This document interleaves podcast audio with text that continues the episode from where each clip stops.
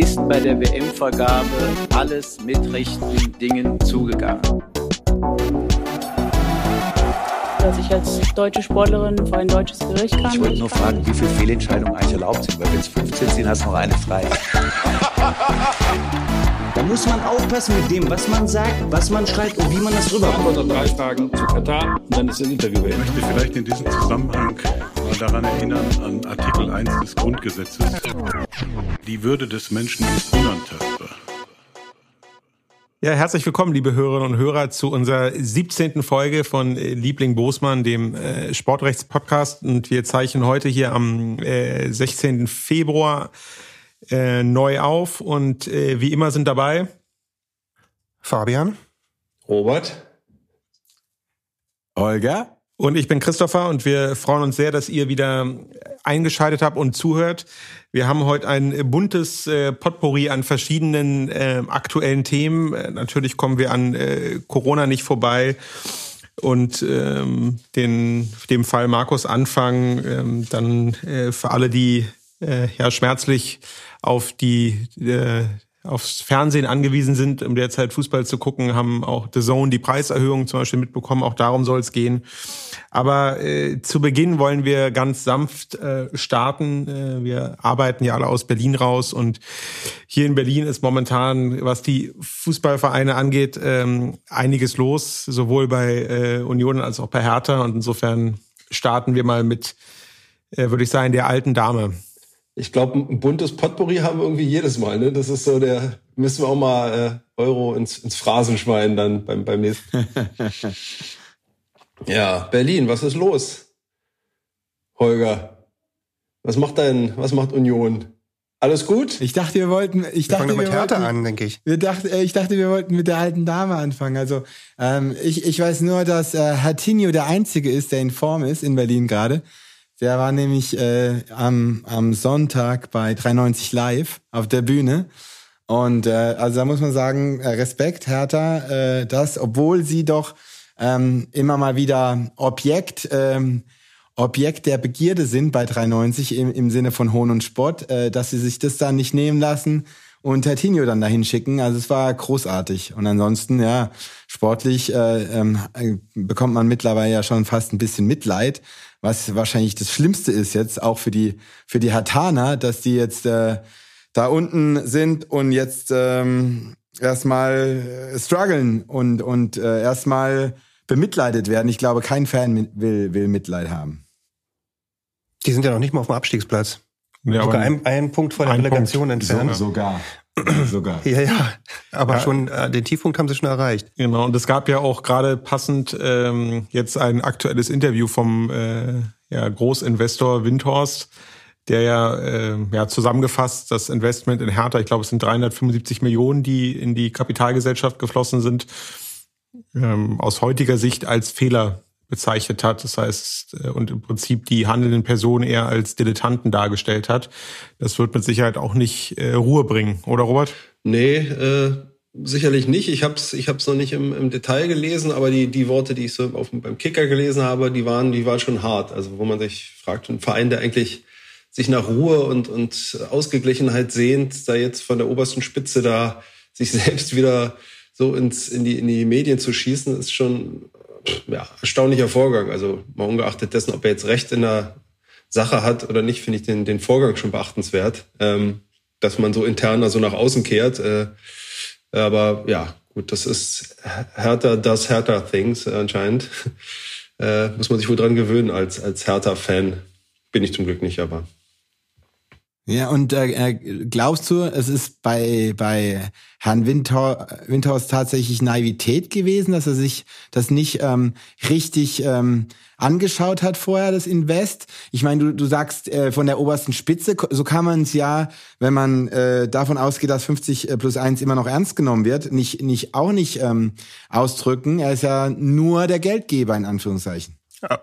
Ja, aber da bin ich, se- selbst wenn ich, wenn ich deine, äh, deine, deine strenge Auslegung der, der Investitionsregeln da jetzt nicht immer teile, aber klar hat er, also mit, mit, mit so einer Geldmasse da einsteigt im Verein, dann ist er, sitzt er natürlich mit allen da am Tisch, ob das jetzt formal, formal juristisch immer so der Fall sein mag. Aber wenn er rausgeht mit seinen Investitionen, dann, dann hat Hertha natürlich ein massives Problem. Und dann, und dann insofern, jetzt war das jetzt nicht auf seine formale Stellung im Verein gemünzt, sondern eher auf seinen, Ja. seinen faktischen Einfluss, den er natürlich hat. Ja. Also. Ja. Bin ich bei dir. Also es tut trotzdem schon so ein bisschen wundern, ne? weil ähm, ich habe so ein bisschen den Eindruck, dass ich, also das, was er so sagt, hört man ja nicht das erste Mal, sondern ich glaube auch Klinsmann hatte ja so eine Töne schon angeschlagen, ähm, kurz bevor er den Verein dann fluchtartig verlassen hat. Und irgendwie hang immer so ohnehin in den, in den letzten Jahren der Verdacht äh, über dem Verein, dass da an vielen Stellen e- erstens nicht so die Kompetenz da ist und vielleicht auch viele Leute äh, da schon zu lange sind. Und dieser Vorwurf aus dem Interview, der geht ja so ein bisschen wieder in dieselbe Richtung. Was mich trotzdem daran wundert, ist, dass ja nun Hertha echt viel dafür getan hat, so auf strategischen Positionen einfach ähm, neue Leute einzusetzen in, den, in, der, in der letzten Zeit. Allerdings irgendwie ist es auch immer so ein bisschen schief gegangen. Ne? Also Carsten Schmidt hielt man ja, hielten ja, glaube ich, alle für, für einen sehr fähigen Mann, der dort, ähm, glaube ich, auch schon eine ganze Menge bewirkt hat. Der war dann aus privaten Gründen plötzlich weg. Aber Bobic ist da jetzt, ähm, an dem gibt es bislang gar keine Kritik. Äh, Arne Friedrich auch nicht, aber auch Arne Friedrich geht wiederum zu, zum Ende der Saison. Ähm, ja, und dann äh, gibt's dann Jens, Jens Lehmann im Aufsichtsrat. ja, gut, Jens Lehmann ist halt, Ja. das ist natürlich gehörig schiefgegangen. Ja, ähm, Sie haben, Sie haben ja, aber aber man fragt sich so ein bisschen, wer sind jetzt eigentlich noch die Leute, von denen, also die Windhorst da meint? Ja, wo wo sind die die äh, Pöstchenkleber und die Intriganten und so weiter? Aber klar, so ein Verein ist natürlich äh, besteht nicht nur aus drei, vier Personen, sondern da spielen auch noch viel mehr Menschen mit einer Rolle und irgendwo habe ich aber das Gefühl, das ist, da ist so viel im Argen, ähm, das, äh, das ist dann letztlich auch kein Wunder, dass da jede Woche irgendwie eine neue Story aufploppt. Aber dennoch frage ich mich, äh, äh, was er jetzt mit diesen Aussagen bezweckt, weil ich halte ihn, äh, man kann zwar aufgrund der Aussagen annehmen, dass er, äh, das klingt naiv, aber ich halte ihn eben überhaupt nicht für naiv. Aber äh, äh, im Verhältnis zu dem Präsidenten ist ja, sind ja solche Aussagen schon sehr befremdlich. Also wie soll es denn da jetzt weitergehen? Ich glaube, das ist reiner Frust, der- der da aus ihm spricht. So verstehe ich das. Ich glaub, ja, aber es, Frust und, und vielleicht auch Berechnung, ne? Äh, ich hau mal oben drauf und guck, was passiert. Aber ja, also so oder so. Kühle damals beim HSV. Ja, aber es ist, also ich, ob es jetzt Strategie ist oder nicht, ich, ich halte die, ich bin jetzt kein PR-Experte, aber ich halte sie nicht für, für richtig. Also das äh, scheint mir nicht das zu sein, was dieses Mahnende, dieses, es ist, ist ja auch eher ein, er nimmt sich ja quasi aus sondern und ist ja eine Schelte und er sagt gar nicht irgendwie jetzt wir müssen, sondern, sondern sagt, also es war ein Fehler, das Investment. Er will das Geld jetzt nicht äh, abschreiben, er will nochmal kämpfen, aber finde ich finde ich sehr sehr sehr schwierig und wenig nachvollziehbar. Ich meine, die haben aber sonst auch mit, wo die Personalien angesprochen hat, das mit Paul Keuter auch fähige Leute damals geholt, die jetzt auch ein bisschen das Problem hatten, ja, dass sie diese nicht aus der klassischen Fußballmaterie kommen und die äh, dass dass die dieses Gemengelage und das Gefüge um die Ultras nicht verstanden haben vielleicht, aber so von denen hört man ja wenig eigentlich. Ne? Also das heißt, entweder macht er einen guten Job, weil er eben lautlos agiert, oder er macht gar keinen Job, aber den, den, den fand ich eigentlich äh, so für die, für den Bereich, den, den er aus meiner Sicht eingekauft wurde, auf dem Papier jedenfalls fähigen Mann. Ähm, so im Sinne von einer Da Professionalisierung. eine, äh, Robert, da gibt's aber, glaube ich, eine längere Geschichte, die wahrscheinlich nicht so publik geworden ist, aber wenn man mal so ein bisschen googelt, dann stößt man darauf. Ähm, da, das betrifft übrigens dein Thema, das du gleich nochmal ähm, anschneiden wirst. Äh, da gibt's, glaube ich, eine tiefe Kluft zwischen, zwischen ihm persönlich und den, äh, den Ultras von Hertha. Ähm, und ist, glaube ich, ein, ein Teil des, ein, ein großes Mosaiksteinchen in dieser in der ganzen Eskalationshistorie ähm, bis hin zu der, zu, zu der Geschichte, die du uns gleich eben noch präsentierst. Ich wo- wollte nur noch mal sagen, was mich einfach, einfach kolossal nervt, ist, ähm, am Ende gibt's doch gibt's noch eine, eine Fanschaft, die jeder Verein hat, auch Hertha BSC hat Fans ähm, und die äh, und die müssen jetzt äh, die müssen jetzt da irgendwie so unqual unqualifizierten Aussagen äh, wie von Windhorst lesen. Ähm, also ich für meine Begriffe fände es einfach konsequent, wenn man entweder sowas sagt und dann aber auch die Transparenz an den Tag legt, um zu erklären, wo es eigentlich in diesem Verein im Argen liegt, damit die Fans auch mal wissen, warum ähm, äh, warum es um den Verein so schlecht bestellt ist. Oder ähm, man klärt es intern. Ja. Aber so, so, so was dazwischen immer so immer mal so ein Ding raushauen und keiner weiß genau, was eigentlich damit gemeint ist, finde ich, äh, also entfernt den Verein von, von dem Fan, glaube ich, noch er, mehr. Er spricht dann eben halt eben doch nicht als, als äh, Vereinsvertreter, ne? Weil er, er ist, ist, das ist, er ist ihm dann doch nicht in die Form eingebunden, in die, in die Struktur des Vereins, was, was Holger immer meint. Also die, quasi in der Vorwurf der Umgehung der 50 plus 1. Er hat zwar bestimmten Einfluss, aber eben ist jetzt auch kein in dem Sinne schwingt sich, kann sich vielleicht auch nicht aufschwingen als Sprecher des Vereins und für, für Missstände, sondern sagt, rein wirtschaftlich betrachtet, sein, sein Investment bewertet er jetzt und, äh, und das, das ist irgendwie das, die, das Resümee aus, den, aus, dem, aus dem Jahr des, des Investments.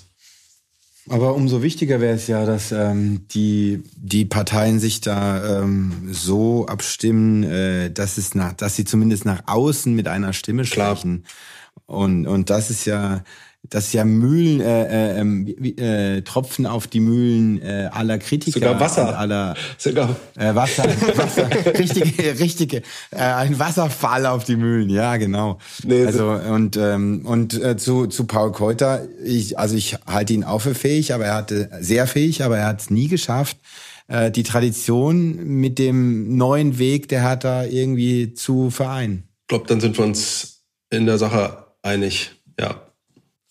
Ich würde sagen, bevor wir auf dieses Konstrukt zu sprechen kommen, äh, nochmal, äh, be bevor jetzt sozusagen wir mit den äh, Harlequins nochmal das Thema Hertha aufgreifen, ähm, nochmal der kurze Querblick zu dem anderen Berliner Verein, ähm, die ja jetzt auch gerade vor allem äh, aus wirtschaftlichen Gründen eigentlich in den Medien waren, mit dem Wechsel von Max Kruse, oder Holger? Wie, aber nur kurz, wie, wie gekonnt du jetzt irgendwie die schöne Überleitung, die wir hergebaut hatten zu den Ultra Harlequins, Hertha Harlequins zerstört hast, um, um wieder zu, zur Union zu springen?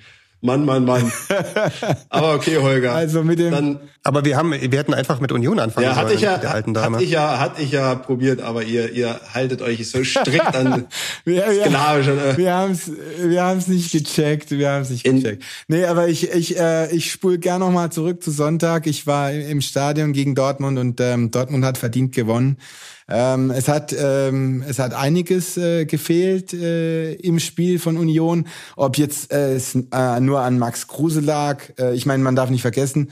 Äh, ähm, Marvin Friedrich ist auch äh, im Winter gewechselt zu Gladbach. Das war auch eine, eine Säule im Spiel von Union. Also Union muss sich so ein Stück weit jetzt neu erfinden mit dem, äh, mit dem Transfer Michel als neue Verpflichtung muss man sehen, wie sich das einspielt. Also ich, ich denke, die nächsten Wochen und, und vor allem das äh, Pokalviertelfinale gegen St. Pauli wird zeigen, wo, wo der Weg hingeht. Äh, zum Glück äh, hat Union schon genug Punkte gesammelt, um nicht noch da äh, unten reinzurutschen. Also ich, ich glaube schon, dass die, die restliche Saison jetzt noch sehr, sehr hart wird für Union. Ja, wird insgesamt ein hartes, sind ja einige dicht beieinander da. Im, im Abschiedskampf werden sie natürlich nichts zu tun haben, glaube ich auch nicht. Aber wird die schöne Position zu erhalten, die sie jetzt sich erarbeitet hatten, das wird, wird ein hartes, hartes Ding. Aber ja, wir drücken den Daumen, die Daumen. Ja, äh, also alles, alles gut. Ich habe ähm, das so jetzt langsam äh, für mich verarbeitet und ich verstehe auch äh, die die die beteiligten Parteien. Äh, ich hätte mir nur gewünscht, dass äh, Wolfsburg nicht direkt zweimal siegt mit ihm. Aber ist man, äh, ich finde, das ist ein schönes Beispiel dafür, dass es halt, äh, es gibt immer noch die Fußballromantiker, sowohl auf Fanseite als auch auf Spielerseite. Ähm, aber es gibt halt auch die, die das einfach ähm, rein wirtschaftlich betrachten, so wie es wahrscheinlich inzwischen die Mehrheit macht. Und da ist der, ist das jetzt ein ganz gutes Beispiel gewesen. Naja, da muss ich dann doch nochmal einhaken, weil ähm, also äh, diese diese Wintertransferfenster äh, ist ja nicht jetzt äh, ähm, sozusagen naturgegeben, ja. Also und es, es verzerrt eben den Wettbewerb. Und es hat nichts nur äh, nicht nur mit Romantik zu tun, sondern tatsächlich auch mit mit mit Fair Play und Chancengleichheit. Und da frage ich mich schon, ob also wenn es nach mir ginge, wenn ich jetzt der Kaiser äh, von von Deutschland wäre äh, dann würde ich dieses Wintertransferfenster abschaffen. Genau, aber es gibt es aus welchem Grund? Weil man es wirtschaftlich nutzt. Das ist der, der Grund. Du machst, äh, du, du machst Umsätze. in äh, der gesamten Branche. Und das ist der Hauptgrund, warum es mit Sicherheit, äh, ich finde es nachvollziehbar, wenn man sagen würde, man schafft sie ab, aber der Hauptgrund, warum das nicht passieren wird, ist, weil es eine wirtschaftlich nutzbare Periode ist. Absolut. Aber das höhere Prinzip ist für mich die, äh, die, die Chancengleichheit im Wettbewerb. Und insofern, ähm, leider geht das nicht mehr vor inzwischen. Und okay, ich, ich weiß jetzt nicht, äh, seit wann es diese zwei Wechselperioden gibt. Äh, äh also seit ich denken kann, gibt's das. Äh, ich glaube, ich, ich, ich fand es noch nie gut. Der eine legitime, der einzige legitime Grund, den ich erkennen kann in Wintertransferperiode, wenn Spieler wechseln, die eben ähm, äh, keinen Vertrag hatten äh, oder oder lange verletzt waren und keine keine Chance hatten auf, auf Spielzeit. Aber das ist natürlich auch wieder schwer, da die Grenzen zu ziehen. Genau. Aber ja, ich, ich finde es jetzt irgendwie, man, man wird genug Gründe äh, für und gegen das Wintertransferfenster finden. Ähm, aber ich, ich kann auch verstehen, dass man aus sportlicher Sicht zum Beispiel sowas äh, und auch aus wirtschaftlicher Sicht hat. Äh, also aus meiner niederrheinischen Sicht kann ich zum Beispiel sagen, die, die sechs oder sieben Millionen, äh, die Gladbach für Zakaria bekommen hat, die hätten sie sonst nicht bekommen. Und die tun ihnen jetzt gerade wirklich gut. Ähm, bei den ganzen ablösefreien Wechseln, die da jetzt im Sommer anstehen Klar, werden. Also die und, Chance nochmal Und Union hat ja auch ein bisschen was Kruse bekommen. Ja, ja. Ich, ich verstehe auch, dass das irgendwie vor allem so kurz vor Toreschluss extrem irritierend ist für Ja, Fans. Ähm, das hat, glaube ich, auch Max Kruse verstanden. Das hat bestimmt auch Union Berlin verstanden. Ähm, aber es gibt natürlich auch immer so Fälle, wo dann beispielsweise Vereine berechtigterweise im Winter nachjustieren wollen, weil es irgendwie überhaupt nicht sportlich läuft, weil sie sich vielleicht auch mit, mit Transfers im Sommer äh, ver, verhoben haben oder so. Insofern finde ich, finde ich das nochmal ganz gut über, den, über die Winterpause und die Winterpause ist ja auch durchaus signifikant lang, da nochmal noch mal was zu machen. Aber ja, ich vielleicht ist auch gerade ähm, das Transferfenster ohnehin so ein bisschen wild. Also mit plötzlich lauter ablösefreie Wechsel und Last-Minute-Wechsel und auch Last-Minute-Wechsel von wirklich bedeutenden Spielern. Ich kann mich nicht, nicht erinnern, dass es früher das so in der Art schon so gegeben hat. Aber belehrt mich eines Besseren. Also. Nee, nee, es ist ja auch eine, eine, eine komplette Ausnahmesituation, dass so ein finanzstarker so ein finanzstarker Club wie Wolfsburg da unten drin steht. Aber vielleicht noch mal ganz streng juristisch betrachtet, ähm, Union hätte ja nicht verkaufen müssen, ne? Max Kruse hat Vertrag. Ja, aber bis, was bis wäre zum denn Ja, ja. wenn Max Kruse, wenn, wenn Union Max Kruse jetzt gehalten hätte? Max Kruse. Du hast einen unzufriedenen Max Kruse in deinem Kader. Weiß ich nicht. Also Max Kruse hat sich bislang immer dadurch ausgezeichnet, dass er sehr professionell in seinen Clubs sich verhalten hat. Also ich glaube schon, dass der die Saison auch noch ordentlich zu Ende gespielt hätte. Vielleicht hätte er sich dann noch mehr gezofft mit mit dem Trainer oder dann auch noch mit dem Manager oder so. Äh, Das, das bringt natürlich dann abseits des Platzes Unruhe in so eine, Mann, Ja, das in so eine Mannschaft nicht, das rein. Aber ich sag nur, also Es gibt ja immer noch die Vertragsfreiheit. Ja. Jetzt kommt auch nicht mit Jura hier. kannst du, ich hole gleich so ein Schweinchen raus, da kannst, da kannst du dann mal fünf Euro reinstecken. Ja, die ja? ist, äh, die, die werde ich heute noch ein paar Mal bemühen, auch bei den folgenden Ja. Themen. Be bevor, Insofern- be bevor uns das droht, dann noch kurz den Bogen schließen zu, zu Hertha zurück, äh, nur um das, um das Ereignis noch abzuschließen und warum die Unruhe im Verein äh, da Hertha nicht in, in, in Ruhe lässt. Irgendwie am 22. Januar, am Tag vor dem Spiel gegen Hertha, gegen, von Hertha gegen Bayern, äh, haben die Hertha Harlequins entschieden, das nicht öffentliche Training äh, zu besuchen, äh, was das Team zur Vorbereitung auf das Spiel nutzte. Ich muss kurz sagen, wer die Harlequins Die sind. Hertha Kennt Harlequins ist eine, eine Ultra-Gruppierung, eine Ultra, Ultras von die, die Hertha BSC angehören. Also Mitglieder sind auch alle und äh, sich äh, Hertha BSC unterstützen und auch in der, in der Kurve stehen und entsprechend Wort, wortstark dort agieren. Und äh, die hatten eben halt vor dem Hintergrund der sportlichen Misserfolge, unter anderem gegen, gegen Union, dann äh, die Schnauze voll auf äh, Berlinisch und äh, haben dann eben die, die Mannschaft aufsuchen wollen, die dort, wie gesagt, nicht öffentlich äh, trainierte und haben sich aus mir nicht, kenne die Vorgänge nicht im Einzelnen, haben sich offensichtlich Zutritt zu dem Trainingsgelände und dem Trainingsplatz verschaffen können und tauchten da nach RBB-Angaben, äh, RBB ist hier der regionale Fernseh- und Nachrichtensender, in Berlin äh, in, mit circa 80 Mann auf und konfrontierten verbal das Team. Ähm, vorher hätten, hätten nach Aussage der Polizei auch die einige Spieler schon und ein Trainer Taifun Korkut äh, äh, wurden, seien wohl auch direkt angesprochen worden von den Ultras. Ähm, und nach dieser verbalen Auseinandersetzung und dem, ihrem, Aus, ihrem Ausdruck ihrer äh, Unzufriedenheit über die sportliche und, und, und führungstechnische Situation um Hertha hätten sie dann geordnet äh, das Trainingsgelände äh, verlassen, nachdem sie halt ihre Botschaft übermittelt hatten. So, so dort der, der Vorfall. Hertha selbst hat das dann dazu auch Stellung genommen auf der, auf der Internetseite und hat gesagt, dass es, dass Hertha jetzt einfach für den Diskurs stehe, auch mit den äh, Ultragruppierungen und da Gesprächsbereitschaft signalisiere, äh, dort aber eine Grenze überschritten worden sei und zum Schutze der Mitarbeiter äh, und der Härteangehörigen quasi jetzt äh, man prüfe und auch erwäge, sämtliche gebotenen rechtlichen Maßnahmen zu ergreifen. Ähm, und die sind, das Offensichtliche ist natürlich, also was man ohne groß weitere Kenntnis des, des Sachverhaltes wahrscheinlich sicherlich sagen kann, ist, dass dann ein Hausfriedensbruch tatsächlich im Raum steht, also nach dem Strafgesetzbuch, weil es sich um bei dem Trainingsgelände mit äh, großer Wahrscheinlichkeit um ein umzäuntes Besitztum handeln dürfte, was eben auch umfasst ist vom, vom Tatbestand des Hausfriedensbruchs, eben nicht nur Innenräume und Wohnungen, sondern tatsächlich auch äh, das Trainingsgelände als solches, genauso wie die Spielfläche, wenn sie entsprechend durch Maßnahmen und abgesichert ist ein reines Schild, betreten verboten würde jetzt wahrscheinlich nicht ausreichen, aber in dem Moment, wo eine, eine halbwegs abgeschlossene um sichere, Sicherung äh, um das Grundstück vorhanden ist, äh, geht man halt eben von einem, von einem Besitztum aus im Sinne des Gesetzes. Ähm, so dass man schauen muss. Also das ist auch wieder ein Antragsdelikt. Das hatten wir ja schon öfter hier in der, im, im Podcast, äh, eben nicht bei, bei, bei den Beleidigungstatbeständen muss auch hier der Betroffene selbst diesen Strafantrag stellen innerhalb von drei Monaten, ab Kenntnis der Tatumstände, insbesondere der Täter.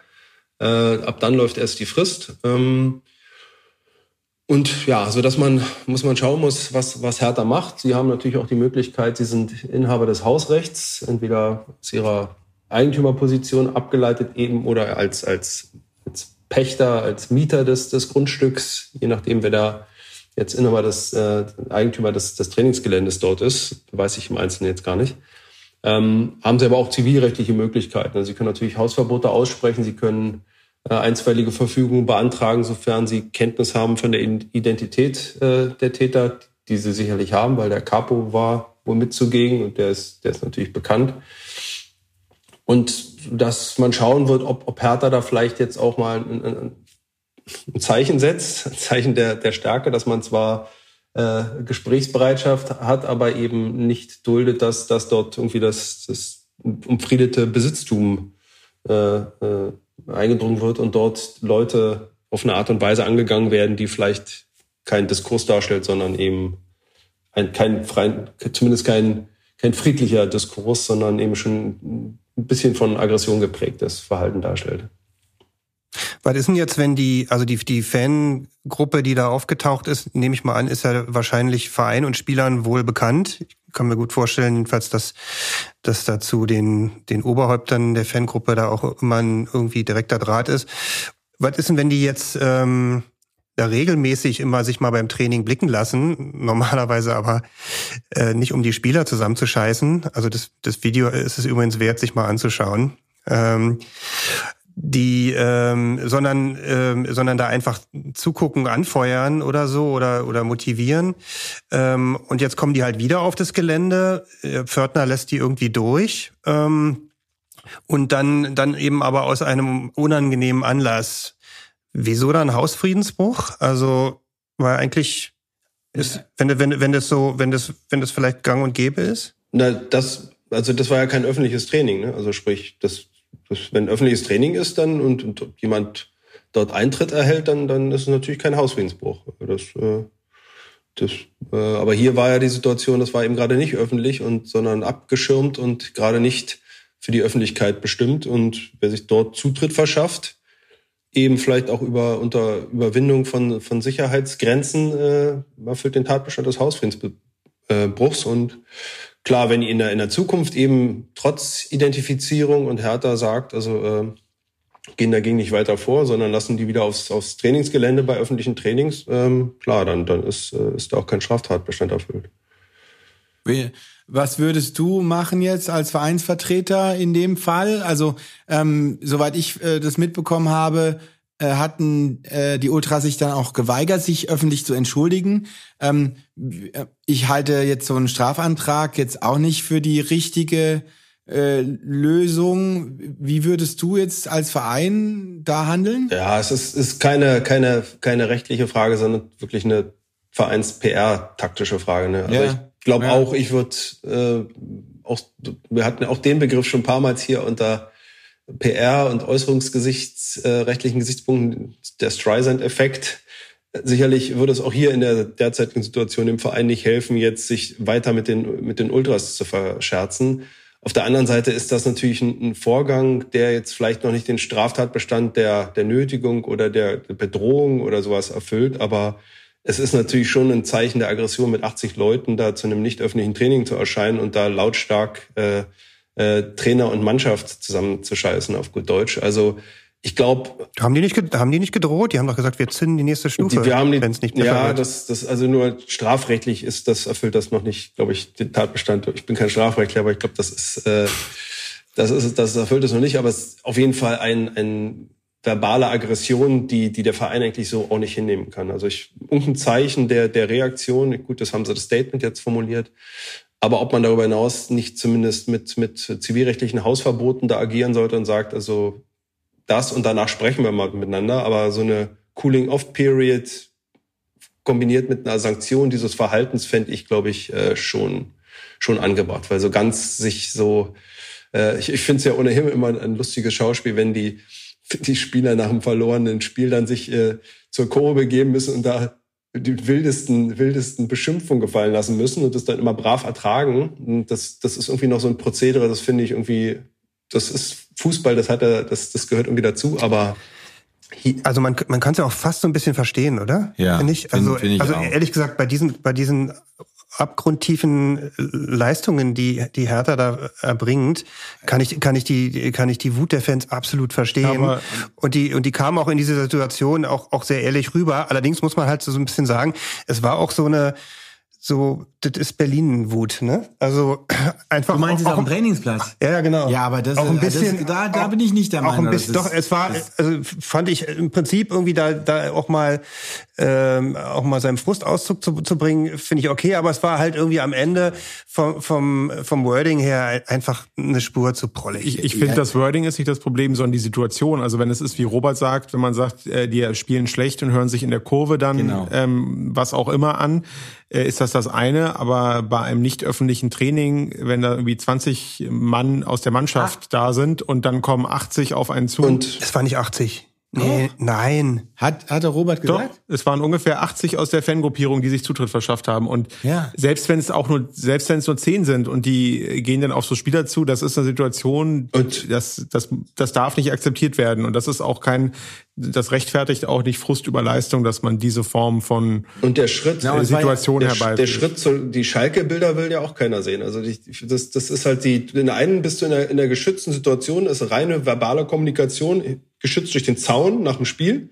Das ist hart, das ist, das ist meinetwegen ehrlich, mag man nun vom, vom Duktus und Ton mögen oder nicht. Aber das andere ist jetzt in der, die befinden sich in einer vermeintlich geschützten Situation ihres Trainingsgeländes und dann kommen deutlich überlegene Mannstärke, äh, jetzt auch nicht gewaltbereiter, aber doch verbal zumindest äh, dann doch ent entsprechend aufgeladene äh, Leute auf sich zu. Und das muss sich ein, ein Arbeitnehmer, und das sind sie schlichtweg auch erstmal auf dem Papier, äh, muss sich in der Form das nicht gefallen lassen. Und da muss der Verein natürlich schützend seine Hand äh, über diese die Angestellten halten. Das, das sind halt erstens natürlich auch nur Menschen und zweitens Arbeitnehmer und drittens sind das natürlich in einer prominent in der Öffentlichkeit stande, stattfindende äh, Person des öffentlichen Lebens, aber das überschreitet aus meiner Sicht rechtlich als auch äh, fußballmoralisch die Grenze des Zulässigen und Hinnehmbaren. Das, was du gesagt hast, finde ich auch ganz entscheidend. Das eine äh, nach dem Spiel ist aus der Emotionalität heraus in der Kurve und das sieht dann halt ähm, äh, meistens auch schon martialisch aus, ist aber meistens noch ein Dialog. Was ist passiert? Warum ist es heute so gelaufen? Äh, und, und das andere auf dem Trainingsgelände war ja sozusagen ganz gezielt geplant, ähm, ein Auftritt, ein Aufmarsch von den Ultras. Und wenn man dann äh, im Dialog noch nicht mal eine Entschuldigung bekommt von den verantwortlichen Personen, da finde ich auch, dass man daraus dann Konsequenzen ziehen muss im Sinne eines äh, Hausverbots, äh, Stadionverbots äh, für die, ja, für die Verantwortlichen. Für die Redelsführer. Ja. Ich würde mal vorschlagen, das einfach mal das Video angucken und sich sein, seine ja. eigene Meinung bilden. Das ist natürlich nur ein Ausschnitt des Ganzen. Ähm, da sieht man jetzt freilich nicht, dass da irgendwie 80 Leute äh, rumstehen, sondern das sind irgendwie nur so 10. Ähm, und also das kann man mit ein bisschen guten Willen kann man das auch als Dialog bezeichnen, allerdings so ein bisschen äh, ähm, äh, von der Tonspur äh, ein bisschen abgeraten von dem, was man normalerweise ja. erwarten dürfte. Aber es ist wieder dann auch so Fußball, ne? Und ich hatte jedenfalls bei dem, was ich gesehen hatte, hatte ich hatte ich nicht den Eindruck, dass da jetzt irgendwie Gewalt in der Luft lag. Da hat sich nur einer wahnsinnig aufgeregt. Aber im Fußball ja, aber man darf auch nicht vergessen, dass die Spieler viele Spieler noch wahnsinnig jung sind und wenn da so, ähm, ja okay, ja, ob es jetzt 20 oder 80 sind, ist, ist oh, doch, ist ein Unterschied.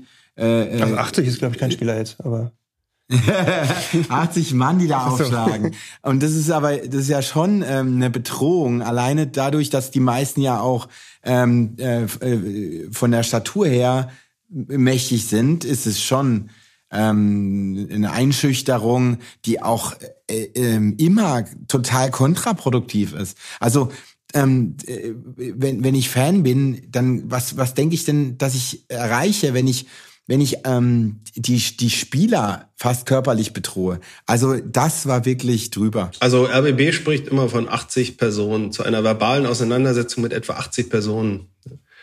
Aber ja, ist vielleicht, mhm. ja, schaut sich einfach, kann sich jeder das, das, das Video anschauen, ohne jetzt da äh, dem zu viel Klicks zu verschaffen, aber äh, wir werden es wahrscheinlich auch in die Show Notes packen. Das gehört Wir packen es in die Show Notes. Ansonsten Harlequins, Hertha, findet man das Video auch schnell. Alles klar.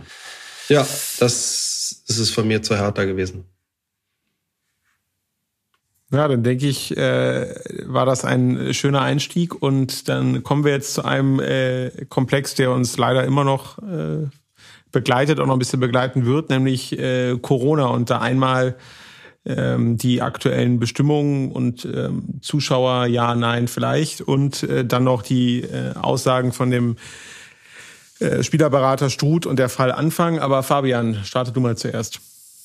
Dann starte ich mal mit was ganz Aktuellem, äh, für Vereine auch Erfreulichem. Ähm, heute war die ähm, Bund-Länder-Konferenz, ähm, auf der die ja quasi der, der künftige Fahrplan der Corona-Maßnahmen ähm, vorgestellt wurde. Und ähm, das hört sich jetzt für äh, für Fußballclubs erstmal ganz gut an. Da war die Rede davon, dass ähm, künftig wieder zurückgekehrt wird zu einer Zuschauerzahl von, glaube ich, 25.000 ähm, ab dem 4. März und ähm, und einer Höchstauslastung von 60 Prozent der der Stadionkapazität. Ähm, zuzüglich dazu äh, soll es wohl irgendwie dann auch aber möglich sein, situativ einzugreifen, je nach ähm, ähm, ja, je nach, je nach Corona, je nach Corona-Gesamtsituation oder je nach Corona-Situation in dem unmittelbaren Umfeld, ähm, wo der Verein beheimatet ist, also sprich das Land oder die Stadt oder der Landkreis. Ähm, und ja, dann steht ja immer noch der 20.3. als, als möglicher Freedom Day im Raume, äh, wo mit weiteren Erleichterungen zu rechnen ist. Da wird man dann sehen, was da passiert. Also jetzt insbesondere für den Sport ist dann da möglicherweise noch mit weiteren Lockerungen zu rechnen. Die, ähm, ja, aber warum ist das, warum haben wir es jetzt nochmal im Podcast drin, dieses Thema? Weil ähm, jetzt zuletzt ähm, vor ungefähr drei bis vier Wochen ähm, dann doch tatsächlich einige Vereine ähm, mal ernst gemacht haben und juristische Schritte eingeleitet haben gegen die äh, Corona-Verordnungen. Ähm, das ist insofern was Neues, weil also jedenfalls in der, in, der, in der Bundesliga, in der ersten Bundesliga ist es was Neues, weil das bisher noch niemand gemacht hat. Warum hat es niemand gemacht? Ähm, ja, wir können auch nur spekulieren, aber es ist wohl schon, man kann wohl schon davon ausgehen, dass die Vereine ein großes Interesse daran haben, sich auch mit den, äh, mit den Länderregierungen gut zu stellen. Also gerade in so einer Corona-Situation ist man ja doch so ein bisschen auch auf den, auf den Goodwill angewiesen, hat sicherlich auch äh, darauf gehofft, ähm, äh, im Verordnungswege dann irgendwie eine Situation erreichen zu können, die die für die Vereine äh, deutliche Belastungen zurücknimmt. Du meinst, wenn man ohnehin schon zwei Jahre lang Sonderrechte hatte im Vergleich wenn zu man das ohnehin Bereichen? schon zwei Jahre lang erfolglos probiert hat.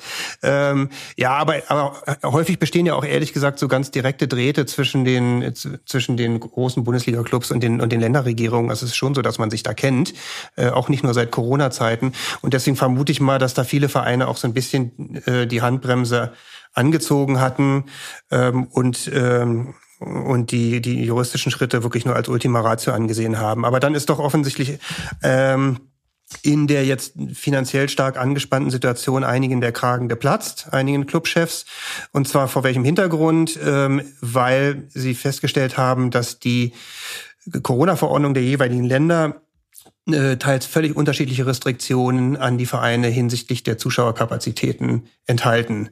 Ähm, also beispielsweise waren in Bayern äh, 10.000 Zuschauer zugelassen, während in während in NRW äh, nur mit 750 Zuschauern gespielt wurde. Ich glaube, in Sachsen-Anhalt waren zu der Zeit damals, also ich spreche jetzt hier so von Januar, ähm, waren, glaube ich, schon wieder bis zu 15.000 Zuschauern zugelassen. Und ähm, dass sich dass sich Vereine darüber dass Vereine darüber frustriert sind, kann man schon verstehen, weil es ist ja letztlich auch ein Wettbewerbsnachteil, wenn man, also neben dem finanziellen ist es auch ein sportlicher Wettbewerbsnachteil, wenn einige ihr Stadion signifikant auslasten können ähm, Ganz kurz, und andere Fabian. eben überhaupt nicht. Ähm, äh, Zwischenfrage. Ähm, und unabhängig, also die, die unterschiedlichen Regelungen in, der, in den Ländern gab es unabhängig vom jeweiligen Infektionsgeschehen vor Ort. Wie, wieso äh, schaffen es die Bundesländer denn nicht, äh, es zu vereinheitlichen. Jetzt im, im, im, wir haben ja auch Staatsverträge in Deutschland. Da müssen sich die 16 Länder auch äh, auf einen Kompromiss einigen. Wieso war das hier nicht möglich? Weil die Corona-Verordnungen unter die Gesetzgebungskompetenz der Länder fallen. Ja, das, ja. Das, ist, das ist Länderentscheidung. Ja, ja, ja. Aber bei Staatsverträgen ist ja auch so, dass es eigentlich Ländersache ist und die Länder ähm, einigen sich dann in Form eines Staatsvertrags auf eine gemeinsame Regelung. Ja, aber, aber das, das, das haben die hier eben nicht gemacht. Nun muss man auch, auch sehen, dass es unterschiedliche Länderregierungen ge, äh, gibt, also auch unterschiedliche politische Couleur. Ähm, und da sind dann teils die, da ist dann teils die Sichtweise auf die, auf die Infektionslage und auf das, was, ähm, was dann für erforderlich angesehen wird an Beschränkungen eben unterschiedlich. Ähm, und wenn sich, wenn sich die Länder da eben nicht in, in der Lage sehen, äh, das zu vereinheitlichen, dann kommt es eben zu so einer, zu so einem Flickenteppich an, an Regelungen. Ja. Ich, ich habe dann aber auch Verständnis für die Clubs, die sozusagen dann äh, ähm, äh, im, im, in diesen DFL-Gremien äh, nicht sagen, okay, äh, wenn, wenn jetzt bei uns äh, äh, Zuschauer erlaubt sind und bei euch nicht, dann ist es, dann kann ich jetzt meine Solidarität geht jetzt nicht so weit, dass ich sage, dann äh, dann machen wir we- weiterhin Geisterspiele, sondern dann ist jeder äh, sozusagen für sich selbst verantwortlich. Also ich, ich fand ja, ähm, das ist jetzt glaube ich schon ein bisschen länger her, aber es gab ja mal eine Zeit, wo, ähm, wo es auch Vereine gab, die die sich ausdrücklich von äh, von dem abgewendet hatten, was so Union Berlin gemacht hat. Die haben ja äh, eigentlich sehr sehr offen immer dafür geworben, die die Stadien wieder voll zu machen oder haben das jedenfalls bei ihrem Stadion probiert, während es glaube ich andere Vereine gab, die damals dann noch äh, im hohen Infektionsgeschehen gesagt haben, das finden sie jetzt irgendwie nicht gut, äh, Solidarität und so weiter. Ich glaube auch Holstein Kiel Ja, hat mal irgendwie vor einem Pokalspiel, Pokalhalbfinale oder so, ist, haben die das irgendwie ist eine verkürzte Darstellung, finde ich, weil äh, Union Berlin hat das immer nur gemacht unter den Maßgaben der geltenden äh, Hygienevorschriften. Ich will ja damit nur sagen, ich will ja damit nur sagen, dass es ganz unterschiedliche Auffassungen auch Ja, ja. bei den Vereinen Ja. gab, ob das jetzt irgendwie gut oder schlecht ist, die Stadien wieder voll zu machen. Ich glaube nur, dass inzwischen ähm, die die ja, sag mal, die, die Nerven so blank liegen oder Ja. die Konten so leer sind, äh, dass auch die Vereine da jetzt irgendwie keine Alternative mehr Ja. sehen. Und wenn du dann äh, quasi innerhalb der Liga die, die Konkurrenten siehst, die, äh, die sich irgendwie eine gute Stimmung im Stadion machen können äh, Ja. durch die Fans und du selber äh, spielst dann noch vor Geisterkulisse, kann man das verstehen, dass das dass das frustrierend ist und dass da der Wunsch da war nach einheitlichen Regelungen. Ähm, und was haben da ein paar Vereine gemacht? Die haben dann eben ähm, Klagen eingereicht vor den äh, vor den Oberverwaltungsgerichten. Also bekannt ist, dass es die ersten waren ähm, RB Leipzig, die sind vor sächsische OVG gezogen und dann haben äh, Borussia Dortmund, Arminia Bielefeld und der erste FC Köln nachgezogen und sind vor das, OVG Münster gegangen. Das war, glaube ich, in etwa vor, was war zwei bis drei Wochen, ne? Ist es in etwa her? Und da war die Besonderheit, die sind sogar zusammen, äh, die haben sich abgestimmt, ne? Zumindest ist bei den Medien so entnommen. Ja, die NRW-Clubs, ne? Genau, Haben die sich abgestimmt. Ja. Also ähm, RB Leipzig nicht. RB Leipzig war eben, wie gesagt, ein bisschen früher dran. Ähm, und, und kurz so für die Juristen, was, was passiert da eigentlich? Du, ähm, du stellst einen sogenannten Normenkontrollantrag. Ähm, 47 VWGO ist die entsprechende Norm. Ähm, und, und stellst ähm, vor dem zuständigen Gericht, das sind die Oberverwaltungsgerichte der jeweiligen Länder, diese äh, spezifische Bestimmung der Corona-Verordnung, gegen die du dich wendest, zur Überprüfung und versuchst die halt sozusagen wegzuhauen. Ähm, und das kannst du ähm, auch im Rahmen eines, eines Eilverfahrens machen. Ähm, das würde dann bedeuten, dass diese äh, dass das Gericht die Corona-Bestimmungen, wenn sie sie denn für unzulässig hält, vorläufig außer Vollzug setzt. Und dann gibt es noch ein Hauptsacheverfahren. In dem Hauptsacheverfahren wird dann geklärt, ob es dann tatsächlich dabei bleibt oder nicht. So, und dann, dann äh, kä- bekäme man damit die unliebsamen Regelungen, die einem Beschränkungen auferlegen, nämlich mit 750 Zuschauern Höchstzahl zu spielen, weg. Aber komplett weg. Also komplett weg. Was, was gilt dann? Wenn, wenn, das, wenn das sozusagen äh, aufgehoben wird, diese Beschränkung?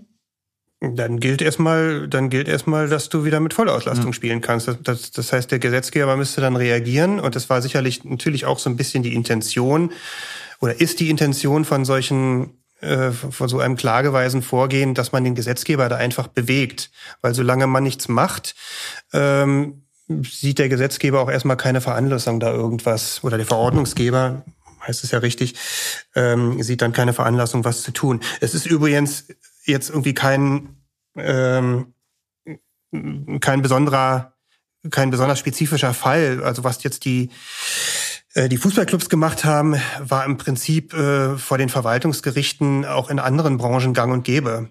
Also auch, auch wir haben Mandanten gehabt, die dann, äh, weiß nicht, aus dem Fitnessbereich oder so, ähm, die dann einfach mal Klage eingereicht haben, ähm, in der Hoffnung, dass dann der Verordnungsgeber nachzieht. Und häufig war es dann auch so, ähm, die Verordnung wurde angepasst und dann wird quasi so ein, so ein klageweises Vorgehen obsolet. Also nicht so, dass du jetzt dann die Klagen zurücknehmen musst oder so, sondern du, du kannst dann im Prinzip noch deine Anträge umstellen und, und feststellen lassen, dass das halt, äh, ähm, dass die, dass, dass die entsprechenden Normen verfassungswidrig waren, ähm, aber hast natürlich erstmal, also erstmal ist aus dem Ganzen die Luft raus. Ja, und ähm, und so war es ja dann auch. Also ich glaube Anfang Februar oder Ende der ersten Februarwoche ähm, haben dann Bundesländer ihre Verordnungen angepasst. Ähm, NRW jedenfalls war mit dabei und hat dann ähm, per Verordnung aufgestockt auf eine, eine zulässige Kapazität von 50 Prozent ähm, des jeweiligen Stadions, aber nicht mehr als 10.000 Personen. Und äh, hat, hatten da die, die Antragsteller dann auch sozusagen, ähm, sind die mit einem Vorschlag an die äh, Verordnungsgeber herangegangen, mit was sie einverstanden wären oder äh, waren die waren die waren da die Antragsteller gar nicht involviert dann in diese neuen Regeln, nachgebesserten Regeln? Äh, äh, Weiß ich schlicht nicht, ähm, aber man kann sich natürlich vorstellen, wie sowas läuft. Also äh, zum einen sind die ja ständig im Gespräch, dann auch eben mit den ähm, ja, da mit den Senatskanzleien oder mit den, mit den Regierungspräsidenten oder so, ähm, so dass man da auch so ein bisschen, bisschen schon weiß und hat durchblicken lassen, was denn für einen okay wäre und was nicht. Ja. Ähm, ich habe selber auch mal ein Verfahren geführt für einen Fußball, für einen Drittligisten ähm, und da hat man dann angefangen, ähm, vom, vom Richter das quasi auszuschachern, was denn ginge oder was mhm. nicht ging, gehen würde, mit, mit was man zufrieden wäre. Ähm, das ist natürlich möglich. Ja, und insofern, ähm, ja, 10.000 äh, Zuschauer sind erstmal besser als 750. Und ähm, jedenfalls habe ich nicht mitbekommen, dass es, dass es danach noch irgendwie äh, Gemetzel gegeben hat. Wo, wobei da ja auch ähm, immer wieder die Frage gestellt wird, es ist doch ein Unterschied, ob ich jetzt in Dortmund bin ähm, mit einer Kapazität von 80.000 oder in Paderborn mit 15.000. Ähm, und da frage ich mich dann immer, es geht um An- und Abreise, okay, aber das könnte man ja auch irgendwie gestaffelt regeln, wenn das jetzt äh, das Problem ist, was zum Infektionsgeschehen beitra äh, beitragen würde. Gab es da mal? Na, du, du bist im Prinzip, du bist im Prinzip schon in der Argumentation, weil du musst ja auch so einen Normkontrollantrag begründen können. Ja. Ne? Du musst ja sagen, warum die, warum die Norm, gegen die du dich wendest, ähm, äh, verfassungs ja. verfassungswidrig ist. Ja. Und da spielt genau dieses Argument eine große Rolle, dass du sagst, ähm, da werden Clubs einfach ungleich behandelt im Hinblick auf die jeweilige Veranstaltungsstätte. Ja. Das betrifft im Übrigen nicht nur nicht nur Fußballclubs, sondern dann vergleicht man sich auch mit ähm, mit vergleichbaren Veranstaltungen, zum Beispiel Konzerten. Und wenn dann äh, wenn du dann feststellst Schönes Beispiel von dir. Dortmund hat 80.000 ähm, und darf nur bis zu so und so viel Prozent der Kapazität voll machen. Ähm, und äh, ein, äh, weiß ich nicht, Preußen Münster oder so, ich weiß nicht, wie viel die jetzt haben, aber hat nur 15.000 und die dürfen auch 50 Prozent voll machen. Ähm, dann liegt die Ungleichbehandlung so ein bisschen auf der Hand. Also wer mal im Stadion war, der weiß, dass es einen Unterschied macht, ob ich ein Stadion halb voll habe ein kleines Stadion halb voll habe oder ein kleines Stadion sogar ganz voll habe und ein großes Stadion ein Sechstel voll. Ja, das hat, das hat man ja auch direkt hier in Berlin sogar, das Problem mit Olympiastadion und einer alte Försterei. Ja, beim Olympiastadion hat man es ja immer. aber, äh, aber ja, ja, genau so ist es tatsächlich. Ja. Und ähm, ja, das ist natürlich Gerichten nicht so einfach zu verklickern, ähm, aber aber das wäre die das wäre ein Argumentationsstrang. Ein weiterer Argumentationsstrang ähm, ist natürlich ähm, die Frage, was, wie ist denn überhaupt das Infektionsgeschehen jetzt zu bewerten? Ja, vom, vom halben Jahr waren die Inzidenzen noch das, das Riesenproblem, von denen ist man ja inzwischen weg. Ähm, und jetzt, jetzt geht es im Prinzip um die, um die Frage Hospitalisierungsrate, wie viele Leute landen eigentlich im Krankenhaus und wenn sich, sagen wir mal, da das, das Geschehen ähm, erleichtert, dann hast du natürlich auch ein gutes Argument zu sagen, ähm, die Maßnahmen sind unverhältnismäßig, die da jetzt getroffen werden.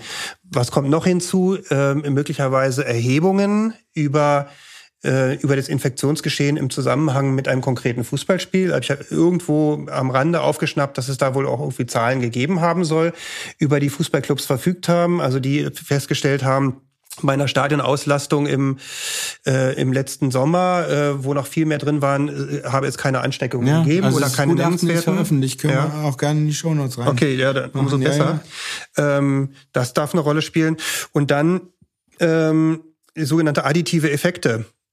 Ähm, das heißt, es ist, ist zu berücksichtigen, dass Gruppen, die durch die Eindämmungsmaßnahmen der letzten zwei Jahre schon außerordentlich betroffen waren, ähm, dass man, dass man die jetzt bei der bei der Beurteilung oder dass man, dass man diese außerordentliche Betroffenheit bei der Beurteilung berücksichtigt. Das habe ich nicht verstanden. Naja, das sind äh, im Prinzip musst du musst du in, die Ab in den Abwägungsprozess, ähm, ob die Maßnahme verhältnis- oder unverhältnismäßig ist, mit einbeziehen, was eigentlich die Betroffenen schon erlitten haben in den vergangenen Jahren durch ah, die, die Corona-Eindämmungsmaßnahmen. In dem, in dem Fall wären es dann die Clubs, ja. Aber, aber wenn du jetzt zum Beispiel den, die Gastronomie nimmst oder so, die haben es halt einfach wahnsinnig dicke bekommen.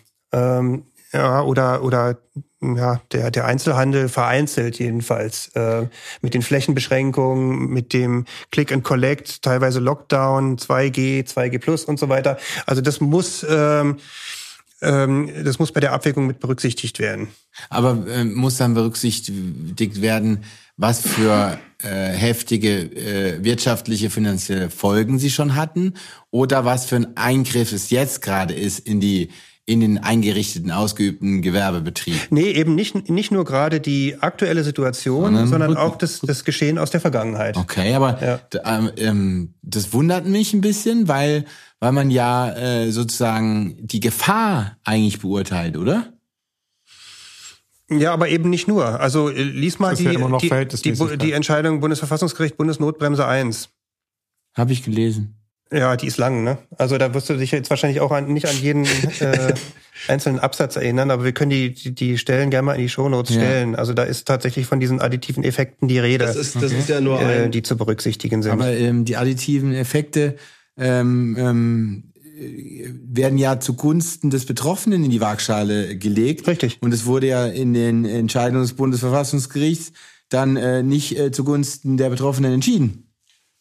Ja, es ist, es ist also, doch nur ein, es ist ja auch nicht vorherbestimmt, was dabei rauskommen muss. Es ist ja nur ein, es ist ja nur ein Abwägungskriterium. okay. eins von eins von vielen, die bei dem, dem Kanon der, der Ja. Verhältnismäßigkeit prüfen und allem. Also das Okay, aber äh, das Bundesverfassungsgericht hat festgestellt, dass das auch zu berücksichtigen war. Ja. Zugunsten der Antragsteller. Ja. Okay.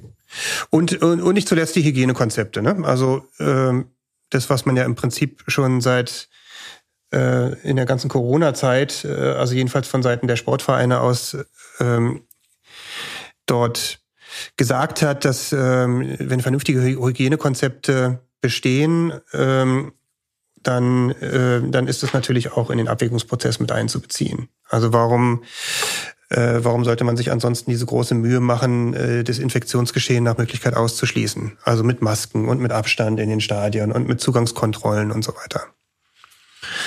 Ähm, so, ja, so sieht's im Prinzip aus. Also es ist so ein bisschen Licht am Horizont, deswegen ähm, könnte ich mir vorstellen, dass da jetzt die Gerichte in absehbarer Zeit erstmal nicht mehr bemüht werden.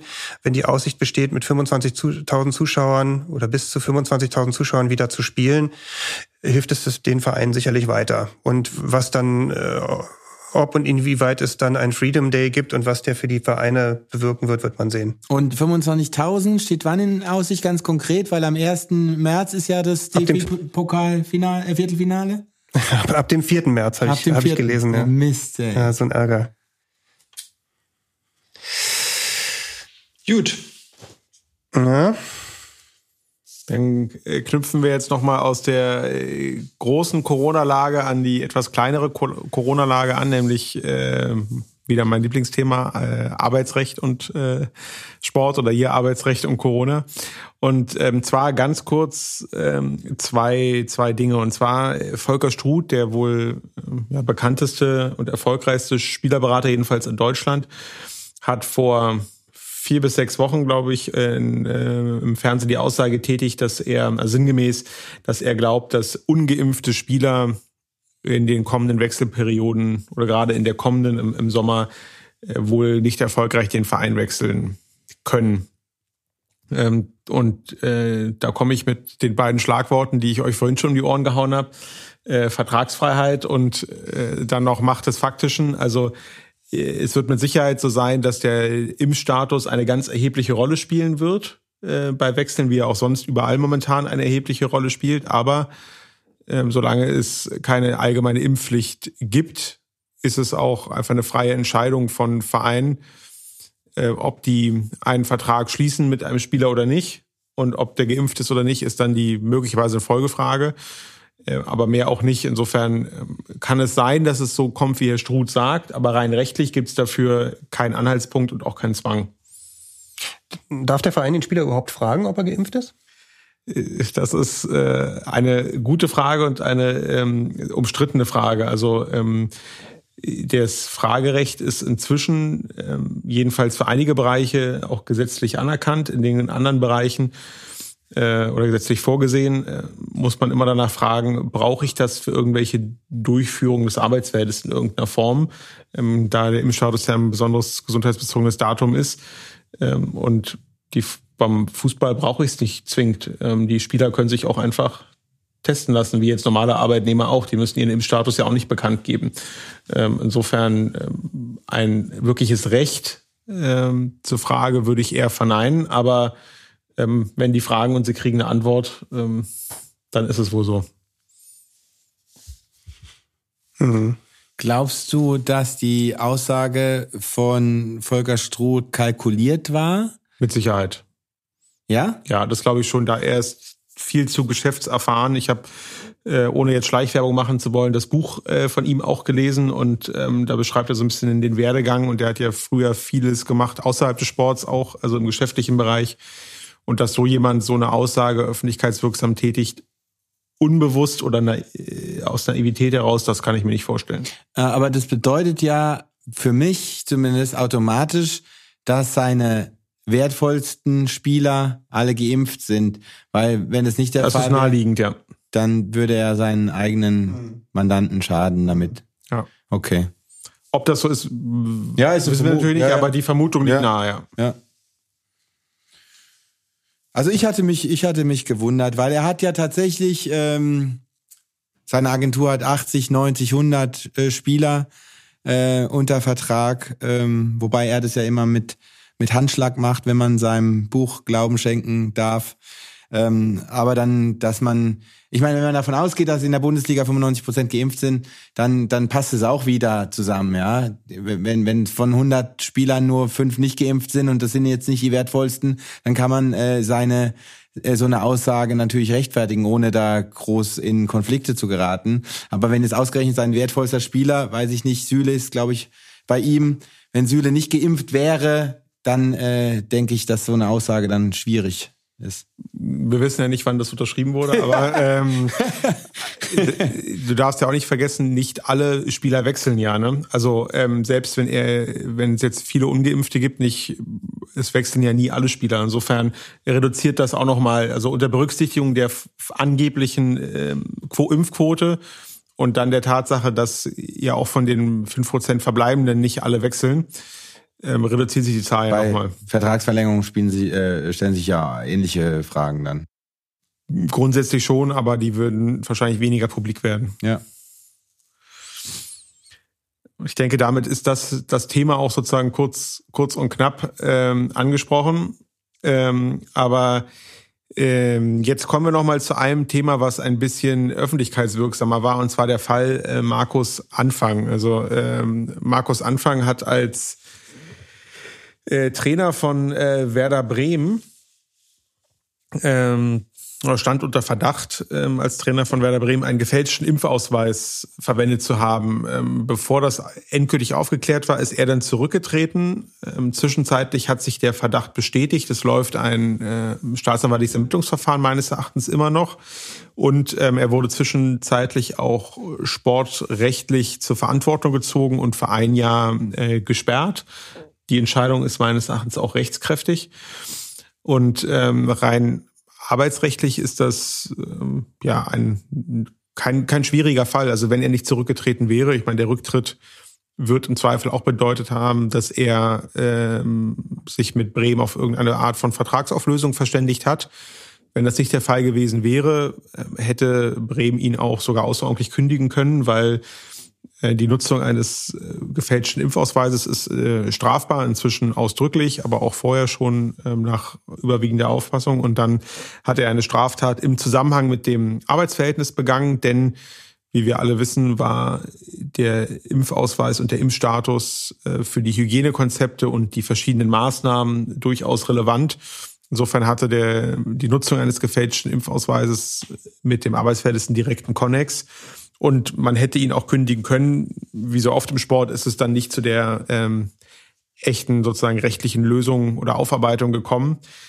Äh, aber ich bin gespannt, ob äh, oder wie das äh, Ermittlungsverfahren dann ausgeht, ähm, was da passiert. Also vermutlich gibt es einen Strafbefehl, würde ich mal denken.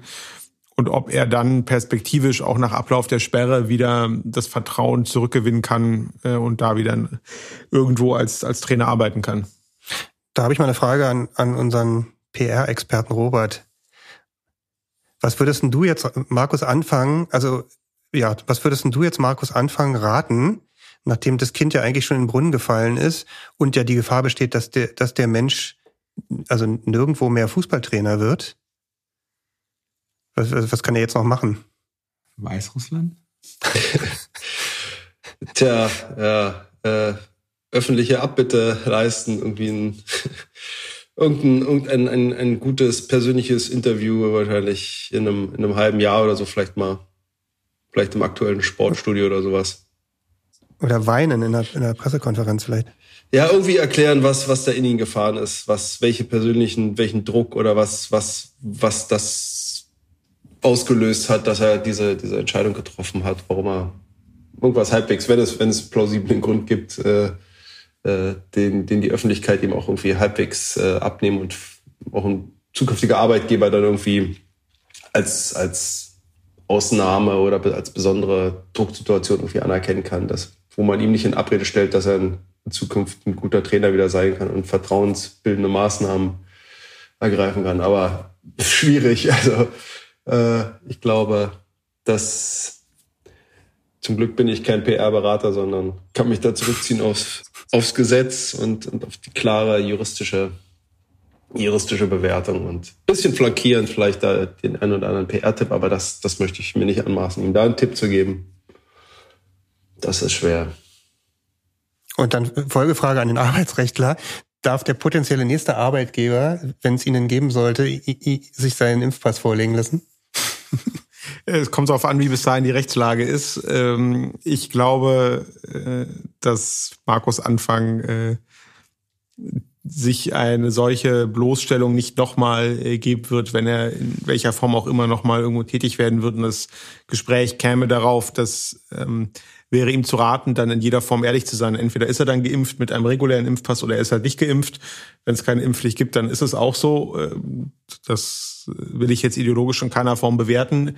Es ist ja auch ein Unterschied äh, und das ist, glaube ich, das, was die Problematik hier auch ist, ob ich mich halt einfach nicht impfen lasse, aus welchen Gründen auch immer.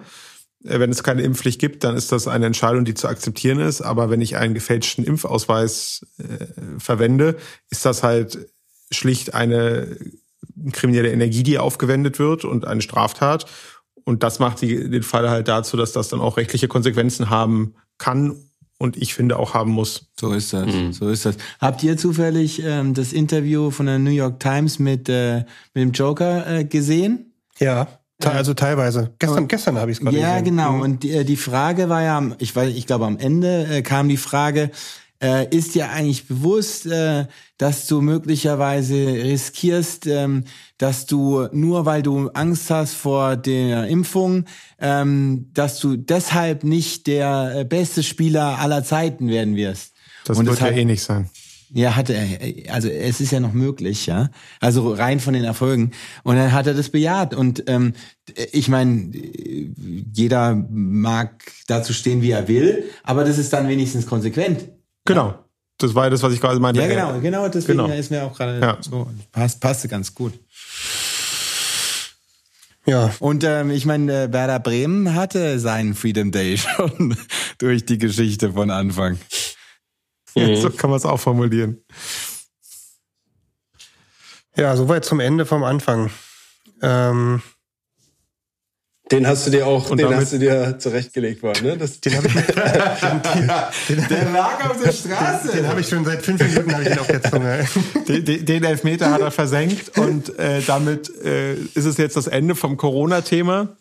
Und äh, ich würde sagen, jetzt darf äh, Holger mal zu einem äh, weiteren äh, ganz spannenden Thema uns noch mal kurz äh, briefen. Und zwar geht's um äh, Uerdingen. Ja, Uerdingen und äh, Toguchi. Danke, äh, Chris. Danke, Chris von der New York Times. ähm, wir hatten in einer unserer ersten Folgen äh, schon äh, mal kurz Insolvenzrecht äh, im Zusammenhang mit Sport äh, angerissen. Da ging es um den ersten FC Kaiserslautern. Und die Insolvenz, ähm, das ging ja damals ähm, ziemlich gut aus für den, für den Club, nämlich es gab ein Insolvenzverfahren in Eigenverwaltung.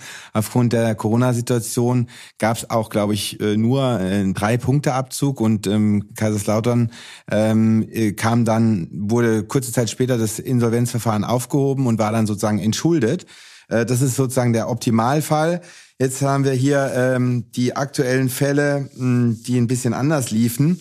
Ähm, also äh, der Fall äh, KfC Uerdingen als auch ein Traditionsverein ähm, äh, hatte Anfang äh, 2021 den Antrag auf ein Insolvenzverfahren, auf die Eröffnung eines Insolvenzverfahrens gestellt.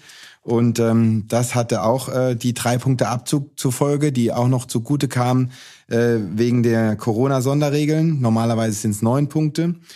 Und ähm, ja, trotz der drei Punkte haben sie dann den Klassenerhalt geschafft, dritte Liga, aber sie haben die äh, Lizenzauflagen nicht erfüllt. Und äh, deswegen scheiterte in dem Zusammenhang dann auch der Insolvenzplan.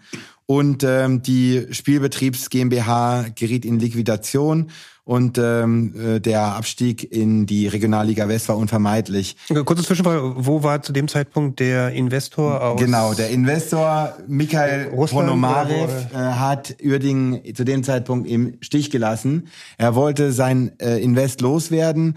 Ähm, in, Im Kicker stand kürzlich, dass es ähm, zu der Zeit irgendwelche äh, Verhandlungen gab mit einem vermeintlichen neuen Investor. Aber da gibt's jetzt äh, staatsanwaltliche Ermittlungsverfahren, ob, äh, ob dieser ähm, äh, andere Investor, ob es den überhaupt gegeben hat. Ja.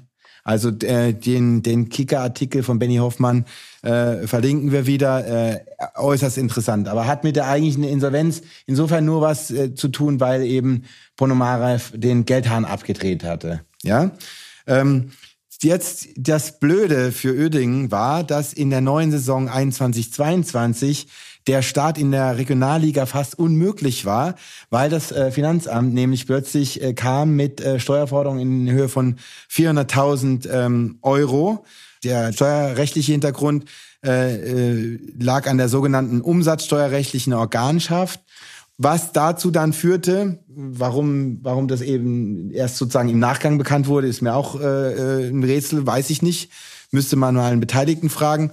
Aber das, diese Steuerschulden führte, führte eben dazu, dass auch der, der Verein äh, Bayer Uerdingen dann Insolvenzantrag stellen musste. Äh, und zwar Anfang, äh, kurz vor Beginn der neuen Saison. August 2021, das heißt, es war kein Geld da, es gab deswegen keine neuen Spieler, der Trainer war weg, es, äh, die hatten kein Stadion. Ähm, wir hatten ja in der dritten Liga, glaube ich, in Düsseldorf gespielt, äh, die Heimspiele, und äh, sind jetzt nach äh, äh, Bad Felbert ausgewichen. Die Grotenburg Kampfbahn, das eigentliche Heimstadion von Uerdingen, wird erst zur neuen Saison 22-23 wohl fertiggestellt. Also der Tiefpunkt der Vereinsgeschichte mh, war erreicht. Ähm, Im Oktober 21 kam dann noch die höchste Niederlage der Vereinsgeschichte dazu mit einem 0 zu 11 gegen Rot-Weiß Essen. Und ähm, aktuell ist Uerdingen mit zehn Punkten Tabellenletzter der Regionalliga West. Also es geht wahrscheinlich noch tiefer runter. Jetzt äh, ganz frisch, äh, 31.01. das Insolvenzverfahren wurde aufgehoben. Also auch Uerdingen ist jetzt wieder ähm, von sämtlichen Altschulden befreit. Ja, noch eine kurze Zwischenfrage. Heißen die eigentlich noch Bayer Uerdingen oder heißen Nein, die KfC Uerdingen? KfC Uerdingen. Bayer hat ja schon, und das war, das war ja der Beginn der äh, finanziellen Schwierigkeiten. Bayer hat, glaube ich, das Engagement in Uerdingen ähm, schon Anfang der 90er Jahre beendet. Mhm. Oder Mitte der 90er Jahre. Äh, und der Insolvenzverwalter Christoph Niering äh, hat eben mitgeteilt, dass das Insolvenzverfahren äh, aufgehoben wurde und die ähm, Altgläubiger mit einer kleinen Quote befriedigt werden konnten. Ähm, ja, wie es jetzt sportlich ohne Investor weitergeht, wird sich zeigen. Ähm, aber also ein, ein, ein unglaublich trauriger Fall. Und warum erzähle ich das Ganze? Also natürlich ist es für sich genommen auch erzählenswert, aber es ist eben jetzt aktuell der, der zweite äh, Fall, äh, der genauso läuft eigentlich. Also mit Türkgücü München. Da ist ja der Investor Hasan Kivran, der auch ähm, im vergangenen Jahr schon mal angekündigt hat, dass er sein Engagement äh, eben beenden will in München. Ähm, und jetzt, das hat er jetzt tatsächlich wahr gemacht. Und aus diesem Grund musste der, ähm, der Club am 31. Januar 22, also an dem Tag, in dem das Insolvenzverfahren Uerdingen aufgehoben wurde, ähm, hat äh, Toguchi äh, Koinzidenz der Ereignisse den Insolvenzantrag gestellt. Äh, angeblich ist der Spielbetrieb weiterhin sichergestellt. Ähm, wann die neuen Punkte abgezogen werden, steht noch nicht fest. Dazu hat sich der, der DFB bisher nicht geäußert.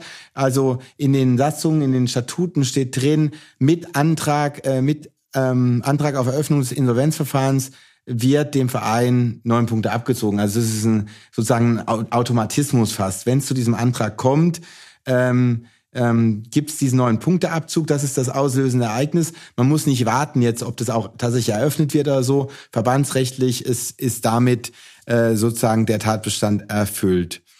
Ähm, man weiß nicht, vielleicht äh, werden dann noch zusätzliche Punkte ähm, abgezogen, weil auch die Lizenzunterlagen schon letztes Jahr nicht fristgerecht eingereicht werden äh, worden sind. Und ähm, die Frist, was ich auch nicht wusste bislang, ähm, f- äh, für die Vorstellung eines neu, neuen Trainers gibt es auch eine bestimmte Frist. Und wenn das nicht erfolgt, ist es sozusagen auch ein, ein Verstoß gegen die Statuten, die, äh, der bestraft werden kann. Ähm, So summiert sich im Zweifel nochmal auf. ja, genau. Und also ähm, Türkgücü ist jetzt ohne den Punktabzug, glaube ich, schon in den Abstiegsrängen. Also ähm, da sieht's nicht nicht sehr gut aus. Zur Erinnerung, Türkgücü ist der Club, der äh, in der ersten, während der ersten Corona-Welle aufgestiegen ist, ohne dass die Saison zu Ende gespielt war, ne? Das war doch die Geschichte, oder? Ja, richtig. Ri- Ja, Und dann gab's den, den, den, Den- Trouble wegen dem DFB-Pokal. Genau, aber, aber, genau, aber genau. die Saison Das- ist abgebrochen worden und Türkgücü wurde als Aufsteiger genau richtig, genau richtig. Ironie des Schicksals. Und eigentlich wollten sie ja noch weiter aufsteigen mit dem Geld des In Investors, ja. Also das ist auch da gescheitert. Und also soweit zu meinem Bericht und jetzt vielleicht noch mal ganz kurz ähm, äh, zu den sportrechtlichen Fragen, die sich eben immer äh, im Zusammenhang mit äh, mit insolvenzrechtlichen Themen ähm, äh, äh, stellen. Kann der Spielbetrieb aufrechterhalten werden? Äh, wenn nein, ist man ist man sowieso äh, ähm, in einer denkbar schlechten äh, äh, Situation. Dann auch äh, es ist auch schlecht für für die Liga, weil sozusagen alle Ergebnisse annulliert werden und der und der Club einfach rausgenommen wird. Aber das ist sozusagen immer das letzte Mittel, wenn der Insolvenzverwalter feststellt, feststellt oder wenn es Eigenverwaltung ist, der Eigen also der der be besondere Verwalter, ähm, äh, wenn der feststellt, dass dass genug äh, Mittel da sind äh, um den Spielbetrieb aufzu äh, aufrechtzuerhalten, dann geht es sozusagen, äh, dann berührt es nicht die Lizenz und die Teilnahme am, am Spielbetrieb. Es gibt nur diese verbandsrechtliche Strafe, neun Punkte, beziehungsweise in Corona-Zeiten waren es eben, wurde reduziert auf drei Punkte. Und ähm, dann gibt's auch noch eine Verschonungsklausel, also im Hinblick auf den Punktabzug bei der Insolvenz des Hauptsponsors. Ich weiß nicht, ob es so einen Fall schon mal gab, weil man eben sagt, in dem Fall ähm, ist, äh, trifft den, äh, den Club kein Verschulden und dann wäre eine neun Punkte äh, Strafe unbillig. Ja. Okay, das, und das Verschulden ist nicht das Auswahlverschulden des Investors. Ja, ich glaube, das ist dann auch nochmal eine Einzelfallfrage, aber also das ist, das ist ausdrücklich in den Statuten so, so vorgesehen. Äh, ich glaube nicht, dass dann, also tatsächlich, wenn der, wenn der War nicht ganz ernst gemeint, die Frage. Okay. Aber, aber ich, Okay. ich wollte, wollte dir nur die Brücke bauen, Okay. um über Investitionen in Fußballclubs Ja, ja. äh, wettern zu können. Ja, ja. ähm, ähm, also man hat jetzt die zwei Beispiele, die, die sozusagen ähm, ähm, Investoren äh, äh, hatten und die, die wieder abgesprungen sind, was zur Insolvenz führt. Aber es kann natürlich auch ähm, mh, ein, ein Traditionsclub treffen oder war ja in der Vergangenheit schon mit Aachen, mit, mit Kaiserslautern. Also Kaiserslautern hatte, hatte wirklich jetzt äh, äh, Glück, dass da wurde halt an einem Strang gezogen, ja. Und es geht da halt dann nicht, wenn, wenn du einen Investor hast, der abspringt, dann, dann, dann bist du verloren, ja. Und, und bei den Investoren in, in, in Kaiserslautern, die regionalen Sponsoren, die sind ja alle bei der Stange geblieben, um den Verein zu retten. Ähm, ja, und also das hatte ich anfangs schon erwähnt, Eigenverwaltung ist natürlich jetzt die beste Möglichkeit, um so eine Insolvenz schnell äh, über die Bühne zu bringen, mit wenig, mit wenig Reibungsverlusten und mit einem schnellen Neustart. Aber äh, es klappt wirklich nur dann, wenn alle dahinter stehen. Äh, Vor allem die Gläubiger. Ähm, genau. Ähm, was, was, was eben ein wichtiger Punkt war, war diese Organschaft äh, zwischen, zwischen dem Mutterverein und der Spielbetriebsgesellschaft, die dazu führt, dass dann auch die, die, die steuerlichen Verbindlichkeiten unter Umständen auch ähm, nochmal äh, beim Verein geltend gemacht werden können. So, ja, so viel äh, zu meinem Bericht äh, zu, zu dem Sportinsolvenzrecht. Mhm. Okay. Auf Ja. jeden Fall ein Thema, was immer mal wieder aufkommen wird. Die nächsten Monate, Sicherheit. glaube ich. Teure Angelegenheit, so eine Insolvenz. Ähm, apropos teuer. ähm, Fußball gucken wird, wird, wird demnächst auch teurer werden, Robert. Ist, ist das so, ja? Du bist der, der Meister der, der Überleitung heute. ähm, ja, der Anbieter, Streaming-Anbieter The Zone oder Dessen oder Datsen, wie die Kenner sagen, äh, hat zum ersten, zweiten seine Preise für alle Neukunden angepasst und mehr oder weniger fast verdoppelt. Bestehende Abonnenten bleiben bis zum 31. Juli 22, Fabian, äh, davon erstmal unberührt. Äh, ja, ist mir wohl bekannt. Ab, ab 1.8. Äh, wird dann zu schauen sein, was, was, was, was dir droht. Ähm, ja, derzeit, The Zone ist natürlich prominent im Business, hat äh, Übertragung, gerade insbesondere auch im, im, Fußball für Freitag- und Sonntagsspiele und nahezu die komplette UEFA Champions League. Äh, unter anderem auch die spanische La Liga, äh, die ich auch immer gerne verfolge, um, um Toni Kroos zu bewundern. Ähm, aber jetzt muss man sich äh, warm anziehen. Ähm, weil, wie gesagt, für Neukunden jetzt die Preise ab, ab Februar gelten und dann äh, im August äh, auch die Bestandskunden äh, wahrscheinlich eine Preisanpassung erwartet. Äh, wie gesagt, der noch halten sich bedeckt. Äh, auf der Internetseite konnte ich noch nicht lesen, was, was das bedeutet. Ähm, ich kann, soll ich mal kurz vorlesen, was mir der Sohn geschrieben hat am 25.01. per E-Mail. Hallo Fabian. Ab dem 1. Februar 2022 passen wir unsere Preisstruktur nur für neue und wiederkehrende The Zone-Mitglieder an. Die gute Nachricht für dich, als treues The Zone-Mitglied behältst du bis zum 31. Juli 2022 deinen aktuellen Uhu. Preis. Du kannst deine Saisonmitgliedschaft einfach zum gleichen Preis wie bisher weiterlaufen lassen, 14,99 Euro im Monat. Dann kommt noch ein Absatz, aber der ist jetzt nicht so wichtig. Ja, also ich glaube nicht, dass sich da äh, zum 31. Juli nichts verändert. Ja. Und, und gab es das schon mal in der Form? In der Vergangenheit hat es Sky oder Premiere auch schon mal so drastisch gemacht? Also ich kann mich nicht erinnern. Nicht, dass ich wüsste. Ich meine, der Zone hat er auch schon mal erhöht, aber um, um einen, einen oder zwei Euro, glaube ich, war das. Ähm, in, in, der, in, in der Höhe jetzt nicht. Ich meine, es betrifft jetzt tatsächlich erstmal nur das, insofern ist es schon vielleicht auch die Besonderheit, die wir uns gleich auch rechtlich noch ein bisschen anschauen, die, die Neukunden. Da gilt natürlich Privatautonomie, sprich, es ist das Angebot, was der Sohn jetzt Neukunden anbietet. Äh, ob sie es ob sie es annehmen oder abschließen zu den Konditionen, ist dann jedem selbst überlassen. Fakt ist, dass für die Fußballfans gerade mit dieser Aufsplittung der Rechte äh, Fußball schauen in der Tat teurer wird, wenn man wenn man das, den Wunsch hat, äh, über alle Bundesligaspieltage das Geschehen zu verfolgen und auch die Champions League zu gucken. Das ist der Schrei nach äh, gebündelten Rechten wird wird immer größer werden. Äh, mit den also weil weil weil der Sohn jetzt mittlerweile so viel kostet wie Sky. Genau, also ja, also man man, man braucht man braucht mhm. dann ja wirklich äh, äh, wenn man wie wie Holger jedes Spiel sehen will, dann auch äh, auch die die Freitags- und Sonntagsspiele. Ähm, ja, äh, Guckst also, du jedes Spiel? Äh, ich weiß, ich weiß wirklich nicht, wie, wie, wie du das behaupten kannst, ja? das ist echt unfassbar. Ich glaube, du musst einen anderen Holger meinen, oder? Ja. Ich habe gestern noch, ich habe gestern noch nicht mal Real gegen PSG gesehen. Ah, okay. Na gut. Nee, habe ich auch nicht. Dann, dann müsstest du jetzt auch los, Holger, weil gleich beginnt Bayern Salzburg. Wen? Wer? Was? Dein rot-weißer Herzensverein. Ja. Bayern natürlich.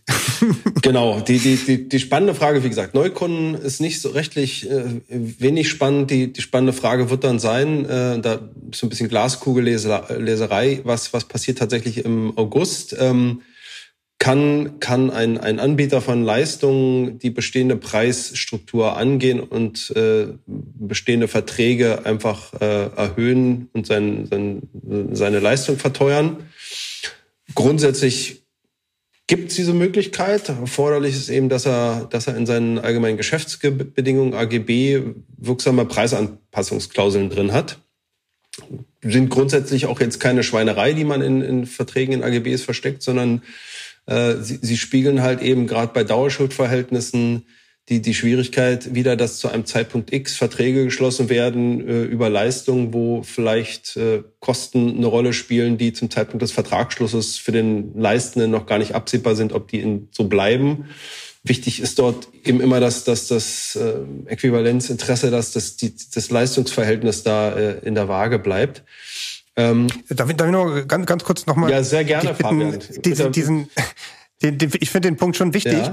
weil Also wenn, wenn keine Preis, also wenn jemand keine AGB hätte oder keine, keine Preisanpassungsklausel, dann ginge das ja nicht. Also du kannst ja nicht einfach äh, einseitig Vertragsbedingungen verändern, nicht wahr? Genau, das ist das, das ein ja. Einfallstor äh, und, und die, die Möglichkeit, das im, im Nachhinein halt eben unter gewissen Voraussetzungen anzupassen. Grundsätzlich unterscheidet man zwischen drei Arten von Preisanpassungsklauseln. Man hat einmal die sogenannten Kostenelementsklauseln, eben die automatische Preisanpassungen vorsehen im, vor dem Hintergrund bestimmter, eben aber ausdrücklich genannter Kostenelemente, dass man, dass die transparent dargestellt werden. Man hat Preisvorbehaltsklauseln, sicherlich die weitgehendsten Klauseln, die alleine beim Messen äh, und in der äh, Entscheidungsbefugnis des jeweiligen Klauselverwenders stehen, ob er die, wie er den Preis definiert.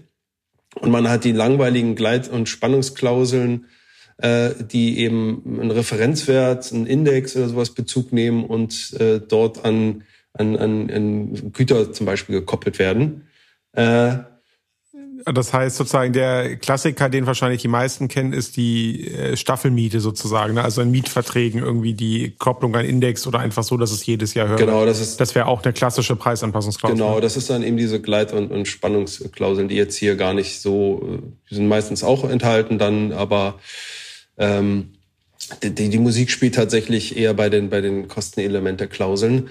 Ähm, die wirksam zu gestalten ist äh, nicht, nicht wirklich einfach, weil, wie Fabian schon meint, das ist, ist natürlich ein, ein krasser Eingriff in, in, die, in, den, in den Vertrag, nachträglich äh, an, den, an, einer, an einer wesentlichen vertraglichen Vereinbarung zu rütteln und einseitig die Preise zu erhöhen. Da, das liegt auf der Hand, dass das nur unter gewissen voraus, engen Voraussetzungen möglich sein kann. Stichwort ist dort äh, Transparenz. Es gibt diverse BGH-Entscheidungen, die sich mit diesen Klauseln häufig eben halt bei Gaslieferungsverträgen, Telekommunikationsverträgen damit beschäftigt haben und wo, wo der BGH gewisse Kriterien äh, festgelegt hat, die erfüllt sein müssen, damit diese Klausel einer sogenannten AGB-Kontrolle standhält. Weil AGBs sind eben halt für eine Vielzahl von Fällen vorformulierte Vertragsbedingungen, die einseitig gestellt werden, häufig halt gegenüber dem Verbraucher in den Konstellationen, wie wir sie hier haben. Und die müssen halt eben besonderen Kriterien und besonderen Vorgaben, die gesetzlich bestimmt sind, äh, genügen. Ähm, und so sind zum Beispiel diese Preisanpassungsklauseln müssen eben ähm, klar benennen, welche Kostenfaktoren denn in, in, in die Bewertung einfließen sollen, warum sich der Preis erhöhen soll. Die müssen für den, es dürfen auch nicht nur interne Kostenkalkulationen sein, sondern es muss für den Verbraucher schon erkennbar sein, äh, und überprüfbar sein auf den ersten Blick, äh, was ist da dran an der Kostenerhöhung. Ähm, es muss ein Ausgleich eigentlich stattfinden für rückläufige Kosten, also unheimlich komplizierte Vorgaben, die aus juristischer Sicht es fast unmöglich machen, da wirksame Preisanpassungsklauseln äh, zu, zu gestalten. Und zu guter Letzt braucht es äh, wohl auch zwingend ähm, bei substanziellen Preiserhöhungen zumindest, wobei die schon bei fünf Prozent angenommen werden, äh, äh, in der Regel ein, ein Lösungsrecht vom Vertrag, sprich ein Sonderkündigungsrecht für den Verbraucher, dass, dass er sagen kann, ich habe hier wurde informiert über die äh, Preisanpassung und habe jetzt hier eine bestimmte Frist innerhalb derer ich mir überlegen kann, will ich den Vertrag zu den Konditionen fortsetzen, ja oder nein? Und wenn nein, dann muss ich mich halt lösen können vom Vertrag und auch bei längeren Vertragslaufzeiten kann ich mich dann lösen äh, aus von dem Vertrag.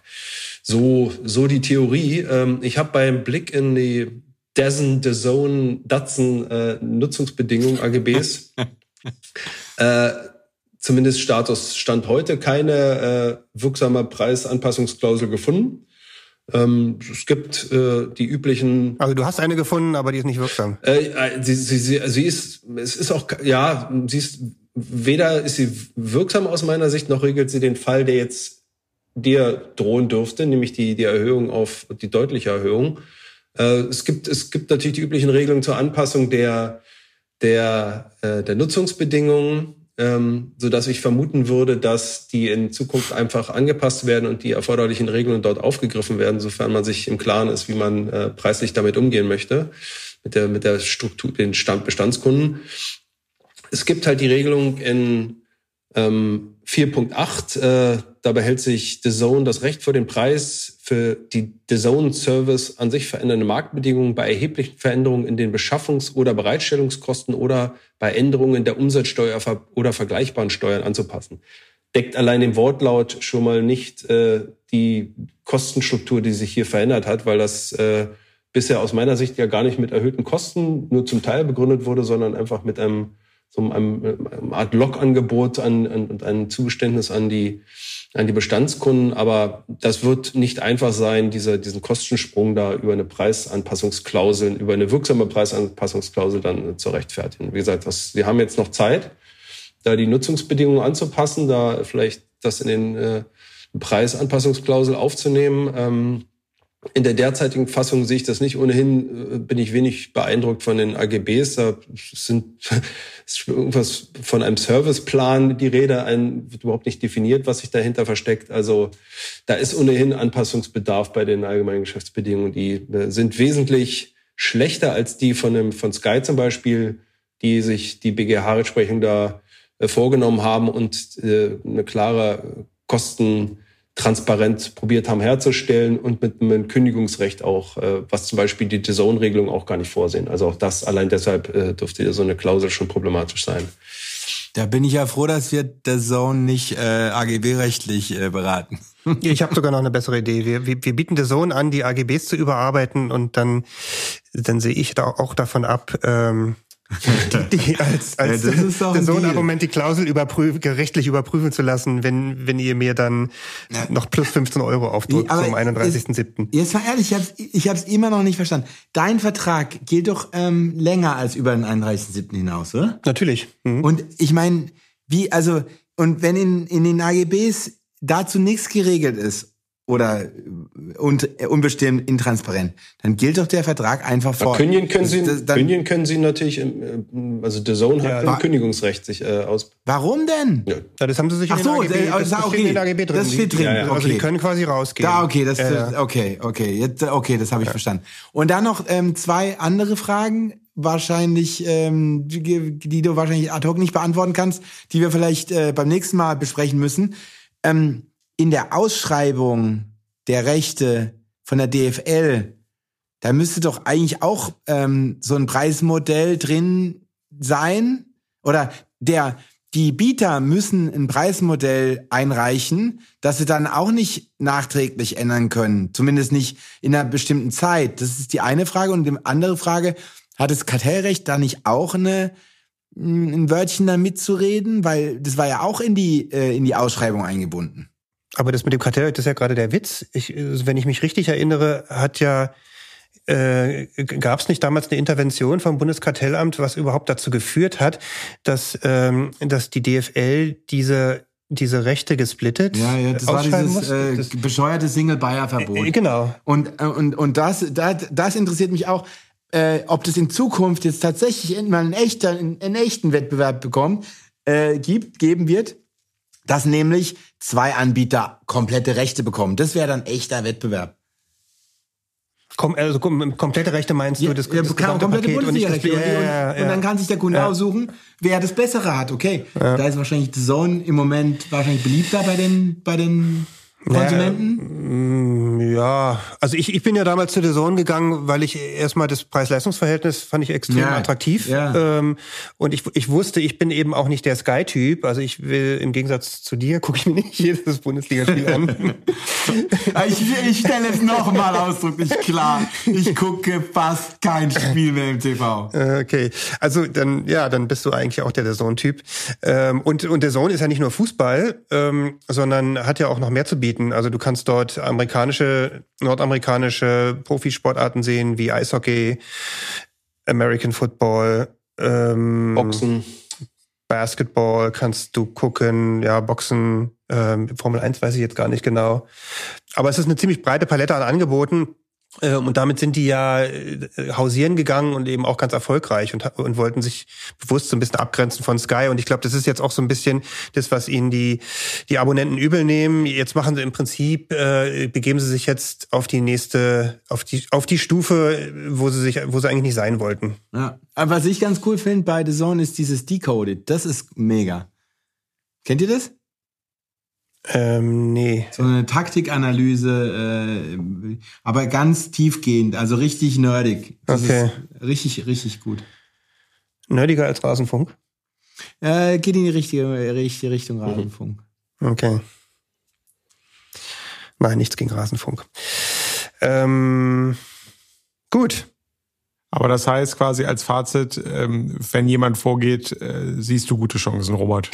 Ja, wie gesagt, es ist noch, noch ist es viel, es sind keine vollendeten Tatsachen geschaffen. Ich gehe mal stark davon aus, dass sie ihre Nutzungsbedingungen in der nächsten Zeit äh, anpassen werden für die Bestandskunden und da den Schritt vorbereiten äh, durch entsprechend wirksame Preisanpassungsklauseln, was auch immer das äh, dann äh, sein wird. Aber das ist, wird, wird schwer, diesen Sprung dahin zu kriegen, ohne und das nicht mit, mit klar Hinweis auf gestiegene Kosten rechtfertigen zu können.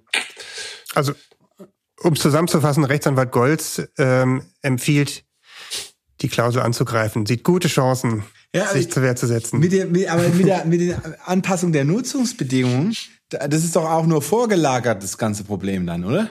Ja, klar. Ja. Aber auf jeden Fall äh, glauben wir alle, dass was passieren wird und das werden wir für euch im Blick behalten und dann äh, nochmal darauf zurückkommen. Spätestens, weil Fabian es merken wird.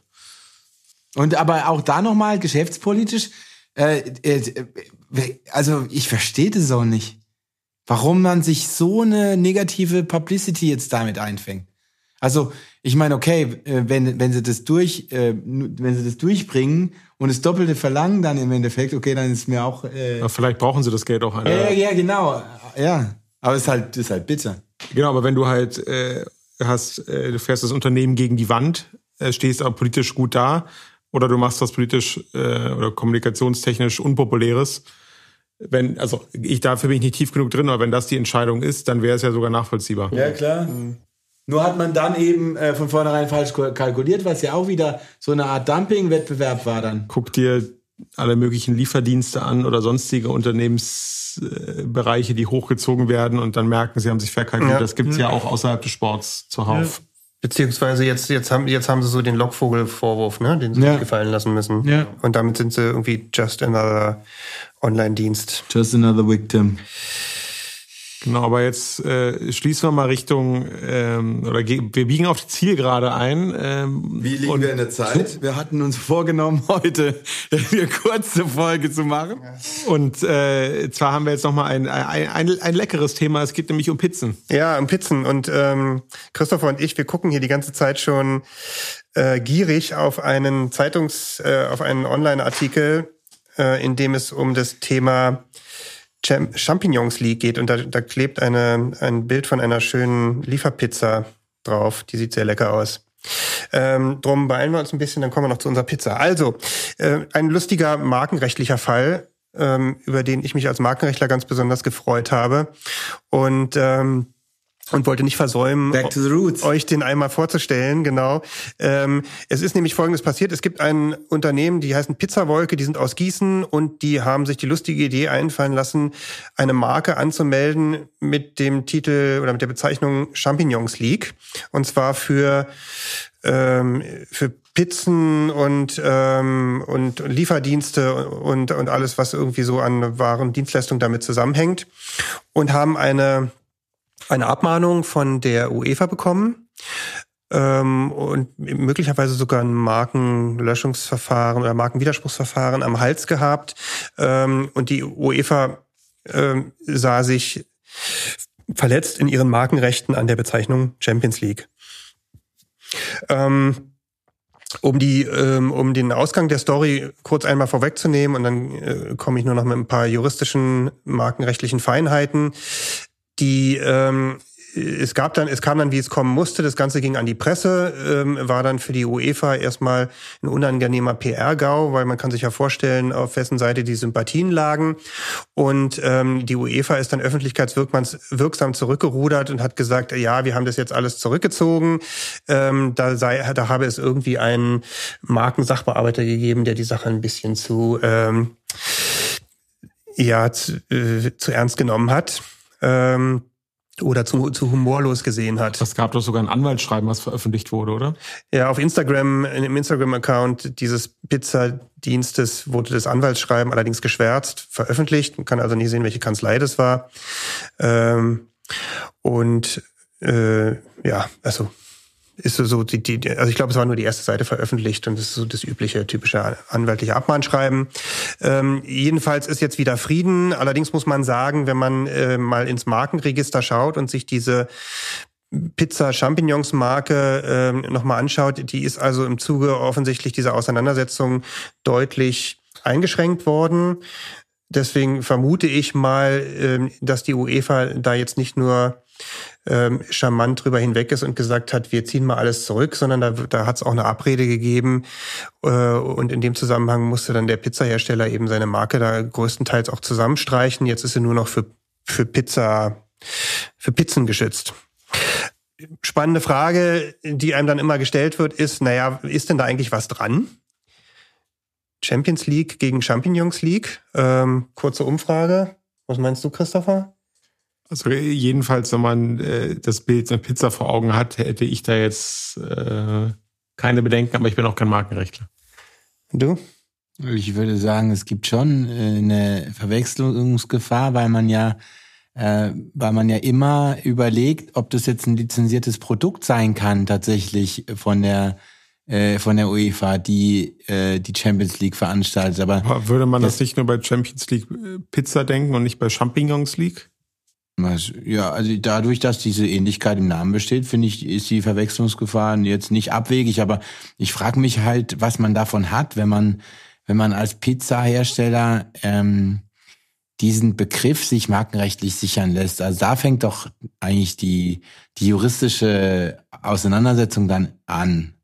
Und das, und das die, äh, also was wäre denn gewesen, wenn der Pizzahersteller ohne diesen förmlichen Markenrechtsschutz oder ohne diesen, oder diese registrierte Marke seine Pizza einfach Champions League genannt hätte. Mm, na, dann hätte möglicherweise der, ähm, der übereifrige äh, angebliche äh, Markensachbearbeiter das auch entdeckt und dann, dann hätte dieselbe Kanzlei auch abmahnen können, mhm. wegen, wegen ähm, Nutzung eines verwechslungsfähigen Begriffs. Mhm. Äh, also die Tatsache, dass die da noch eine Marke angemeldet haben, ähm, man, kann, man kann nur vermuten, üblicherweise will jemand ähm, sich dann auch wiederum selber absichern gegen dritte Nachahmer, die auch auf die Idee mhm. kommen, ihre Pizza Champignons League zu nennen. Ähm, und ich glaube, die fanden das wahrscheinlich auch ganz witzig. Ist witzig, äh, aber ist es überhaupt Freihalte... Freihaltebedürftig? Bedürf ist, es, ist es überhaupt unterscheidungskräftig und, und nicht äh, freihaltebedürftig?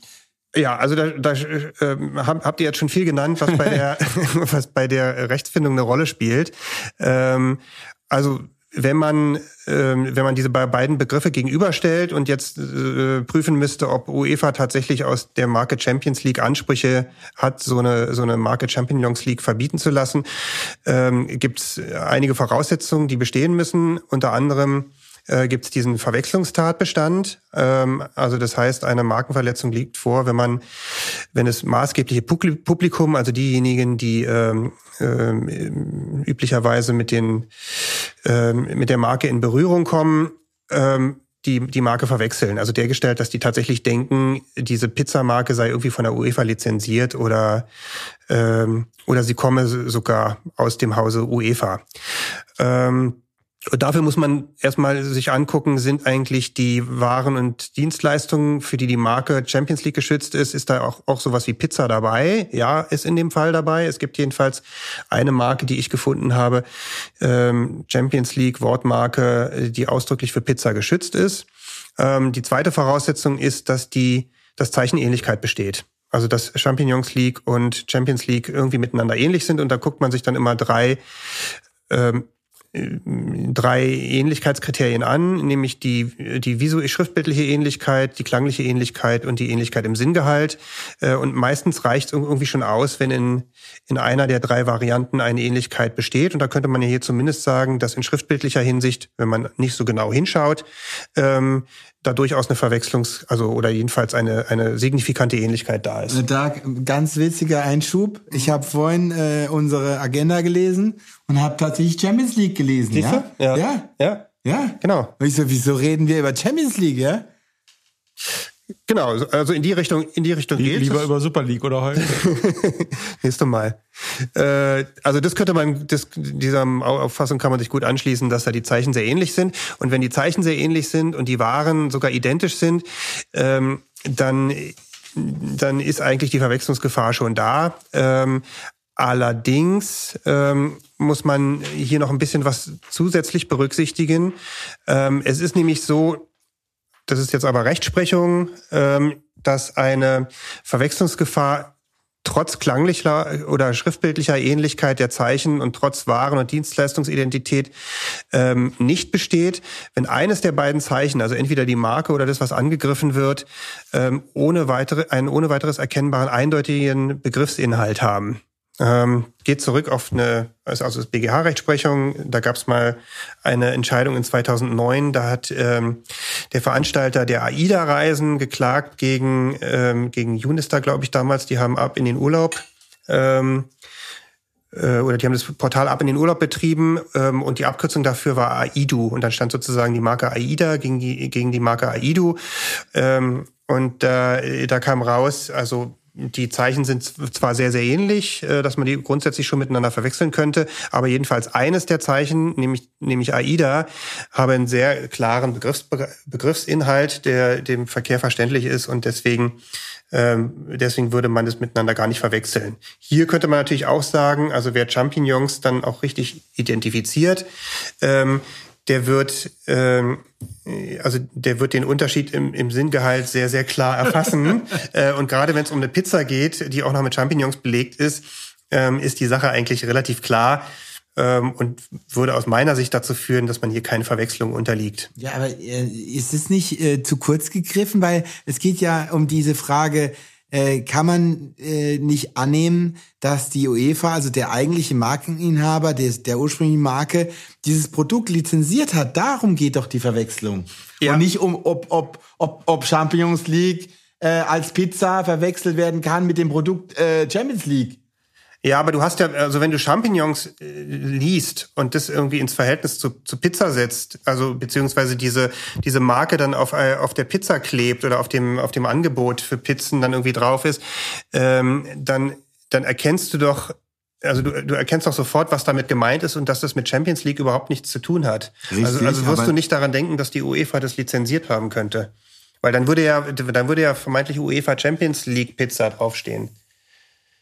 Ähm, ja, aber es geht doch um, ums, ich dachte, es geht darum, dass es gleich aussieht von der, äh, von der Schrift, äh, äh von, von, den Buchstaben her und ich beim ersten drauf äh, schaue, äh, schaue, äh, aus Versehen Champions League lese. Und dass das schon reicht für eine Verwechslungsgefahr. Ähm, ja, wobei die Rechtsprechung hierbei also von einem äh, situationsbedingt äh, oder ade situationsbedingt adäquat aufmerksamen Verbraucher ausgeht. Also jemand, der ähm, nach dem nach dem zweiten Blick, äh, nach dem ersten Blick auch noch einen zweiten Blick drauf wirft und dem dann schon nicht entgeht bei äh, bei richtiger Lesart äh, oder bei konzentrierter Lesart, dass da Champignons steht und nicht. Also nicht du, Holger, nach nachdem äh, Union im Derby gewonnen hat und du nach Hause torkelst. Habe ich äh, schon kapiert. Das habe ich schon kapiert, das, lieber das Robert. Schon, schon Aber das, mir liegt's ja auch äh, äh, äh, fern, ähm, die UEFA hier zu verteidigen. Aber ähm, ich finde es schon irgendwie extrem grotesk, dass man da, da, zuerst so, ein, äh, so, eine, so eine Hürde aufbaut oder, oder so, so ein Kriterium erfindet wie Verwechslungsgefahr und dann spielt es am Ende doch keine Rolle. Ja, das ähm, Markenrecht. so eine, ja. das ist im Markenrecht. Einzelfallabwägung. ähm, genau. Also dann, äh, um das Ganze noch zu vervollständigen, es gibt auch noch einen zweiten markenrechtlichen Tatbestand, der hier eine Rolle spielen könnte, nämlich der sogenannte Rufausbeutungstatbestand.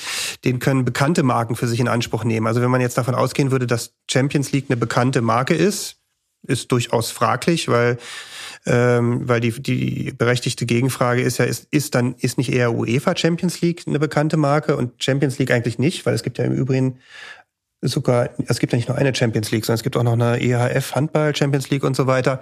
Ähm, ja, deswegen also, die Freihalte, also diese diese. Ja, ja, das, das spielt natürlich auch noch eine Rolle. Ähm, das habe ich jetzt äh, unterschlagen. Die Kennzeichnungskraft der Marke ist auch ein Prüfungskriterium und da hätte man durchaus die Frage stellen können, ob Champions League eigentlich nicht ein nicht ein freihaltebedürftiger Begriff ist oder ein beschreibender Begriff ist.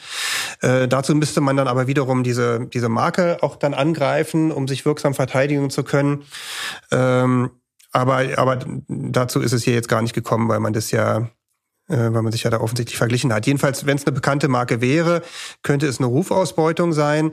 Da äh, gibt es aber dann wieder, wieder einen Abwägungsprozess, Interessenabwägungsprozess und bei dem spielt dann beispielsweise eine Rolle, ob, ähm, ob eine Anlehnung an die Marke erkennbar im Sinne der im Sinne der Kunst oder der Satire erfolgt ist und da kann dann ähm, wiederum so eine Anlehnung gerechtfertigt sein. Und äh, den, den Schluss könnte man hier gegebenenfalls ziehen bei der doch relativ augenfälligen Ähnlichkeit. Und wettbewerbsrechtlich ist, ist es da nicht noch sogar weiter? Die Rufausbeutung. Äh, äh ja, mit, mit, das, beim Wettbewerbsrecht ist das Problem, dass, dass du den Anwendungsbereich des Wettbewerbsrechts so, nicht mehr herstellen kannst, wenn, wenn der Fall sich quasi nach einem Spezialgesetz hier dem Markenrecht abschließend lösen Echt? lässt. Ja, klar. Also du kannst ja quasi nicht das Markenrecht äh, durch das Wettbewerbsrecht umgehen, weil vermeintlich das Wettbewerbsrecht den, den größeren Anwendungsspielraum also zulässt. Also Markenrecht ist Lex Spezialis in dem Fall.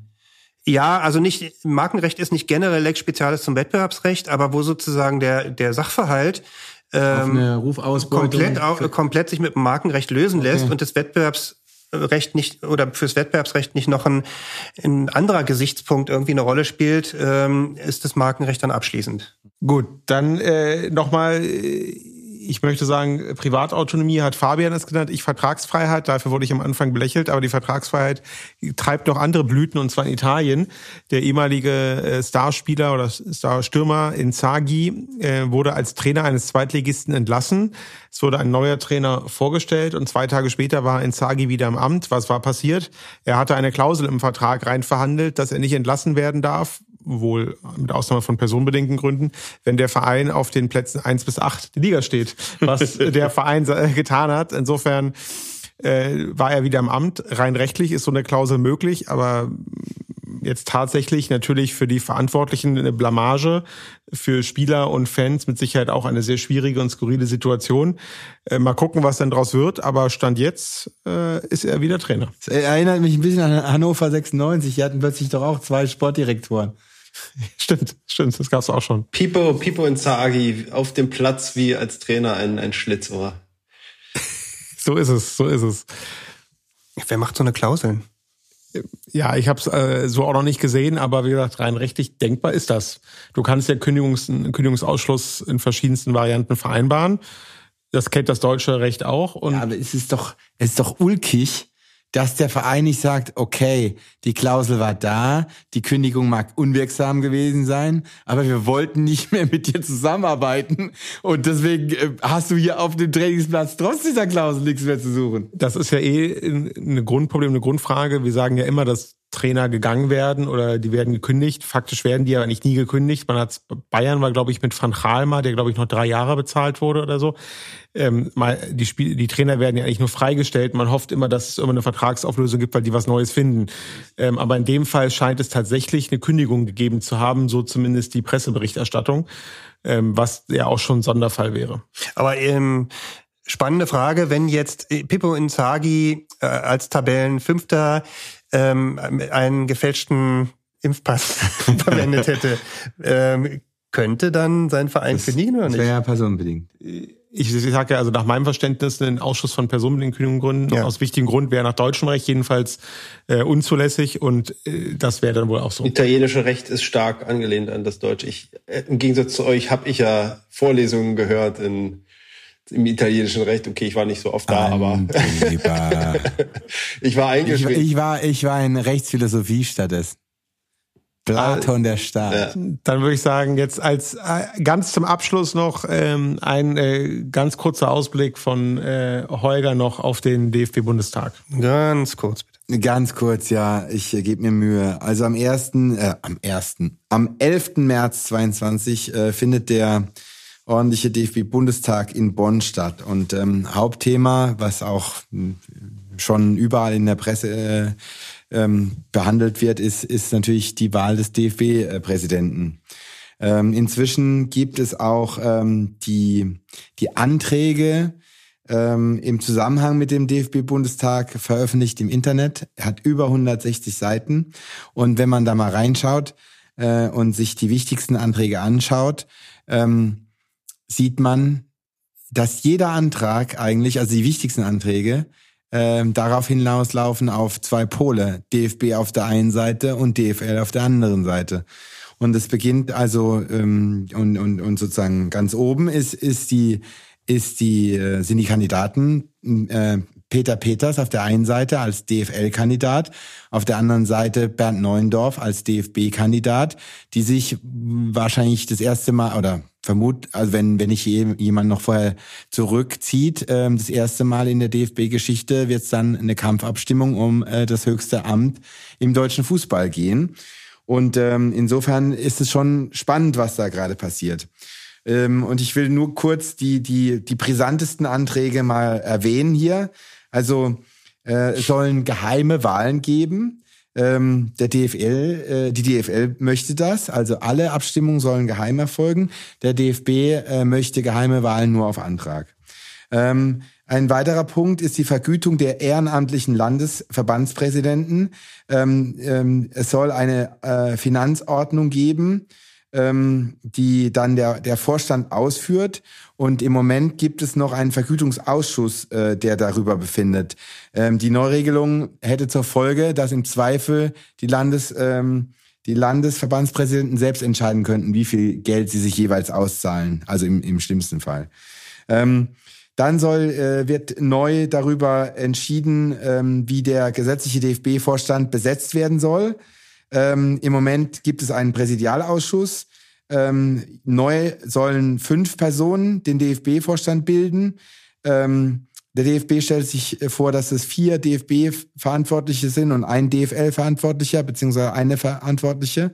Die DFL stellt sich dagegen vor, dass es nur drei sind auf DFB-Seite und auf DFL-Seite zwei, einschließlich, also zu den zwei Personen, also eine der zwei Personen ist dann die äh, neue DFL-Geschäftsführerin Donata Hopfen. Ihr werdet vielleicht ähm, ähm, die, äh, die Diskussion um diese Playoffs, die sie ins Spiel bekommen hat, auch mitbekommen haben, äh, mit, äh, ins Spiel gebracht hat, mitbekommen haben.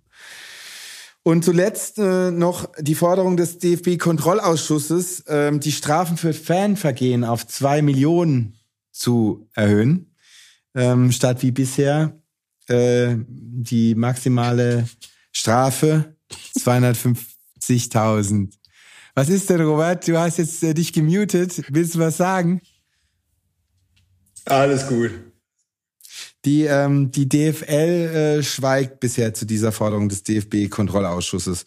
Also, ähm, und nicht zuletzt wird auch noch der Grundlagenvertrag äh, zwischen DFL und DFB dann im Nachgang äh, des DFB-Bundestags neu verhandelt werden müssen, was auch viel Sprengstoff bieten wird. Also es ähm, ist spannend. Äh, wer sich mal intensiver mit den Stimmverhältnissen befassen will, ähm, wir, wir liefern eine Übersicht der Kollegin äh, Julia Olbrich ähm, in, in die Show Notes. Sie hat sich mal ähm, beschäftigt mit der Frage, wie sich eigentlich die insgesamt über 260 Stimmen zusammensetzen. Und ähm, da wird die ganze Instra Intransparent im DFB eigentlich so richtig anschaulich. Ja, so viel von meiner Seite. Noch Fragen dazu? Nee, aber eine Anmerkung, was, was mir natürlich auffällt, auch mit Bezug auf unsere letzte Folge.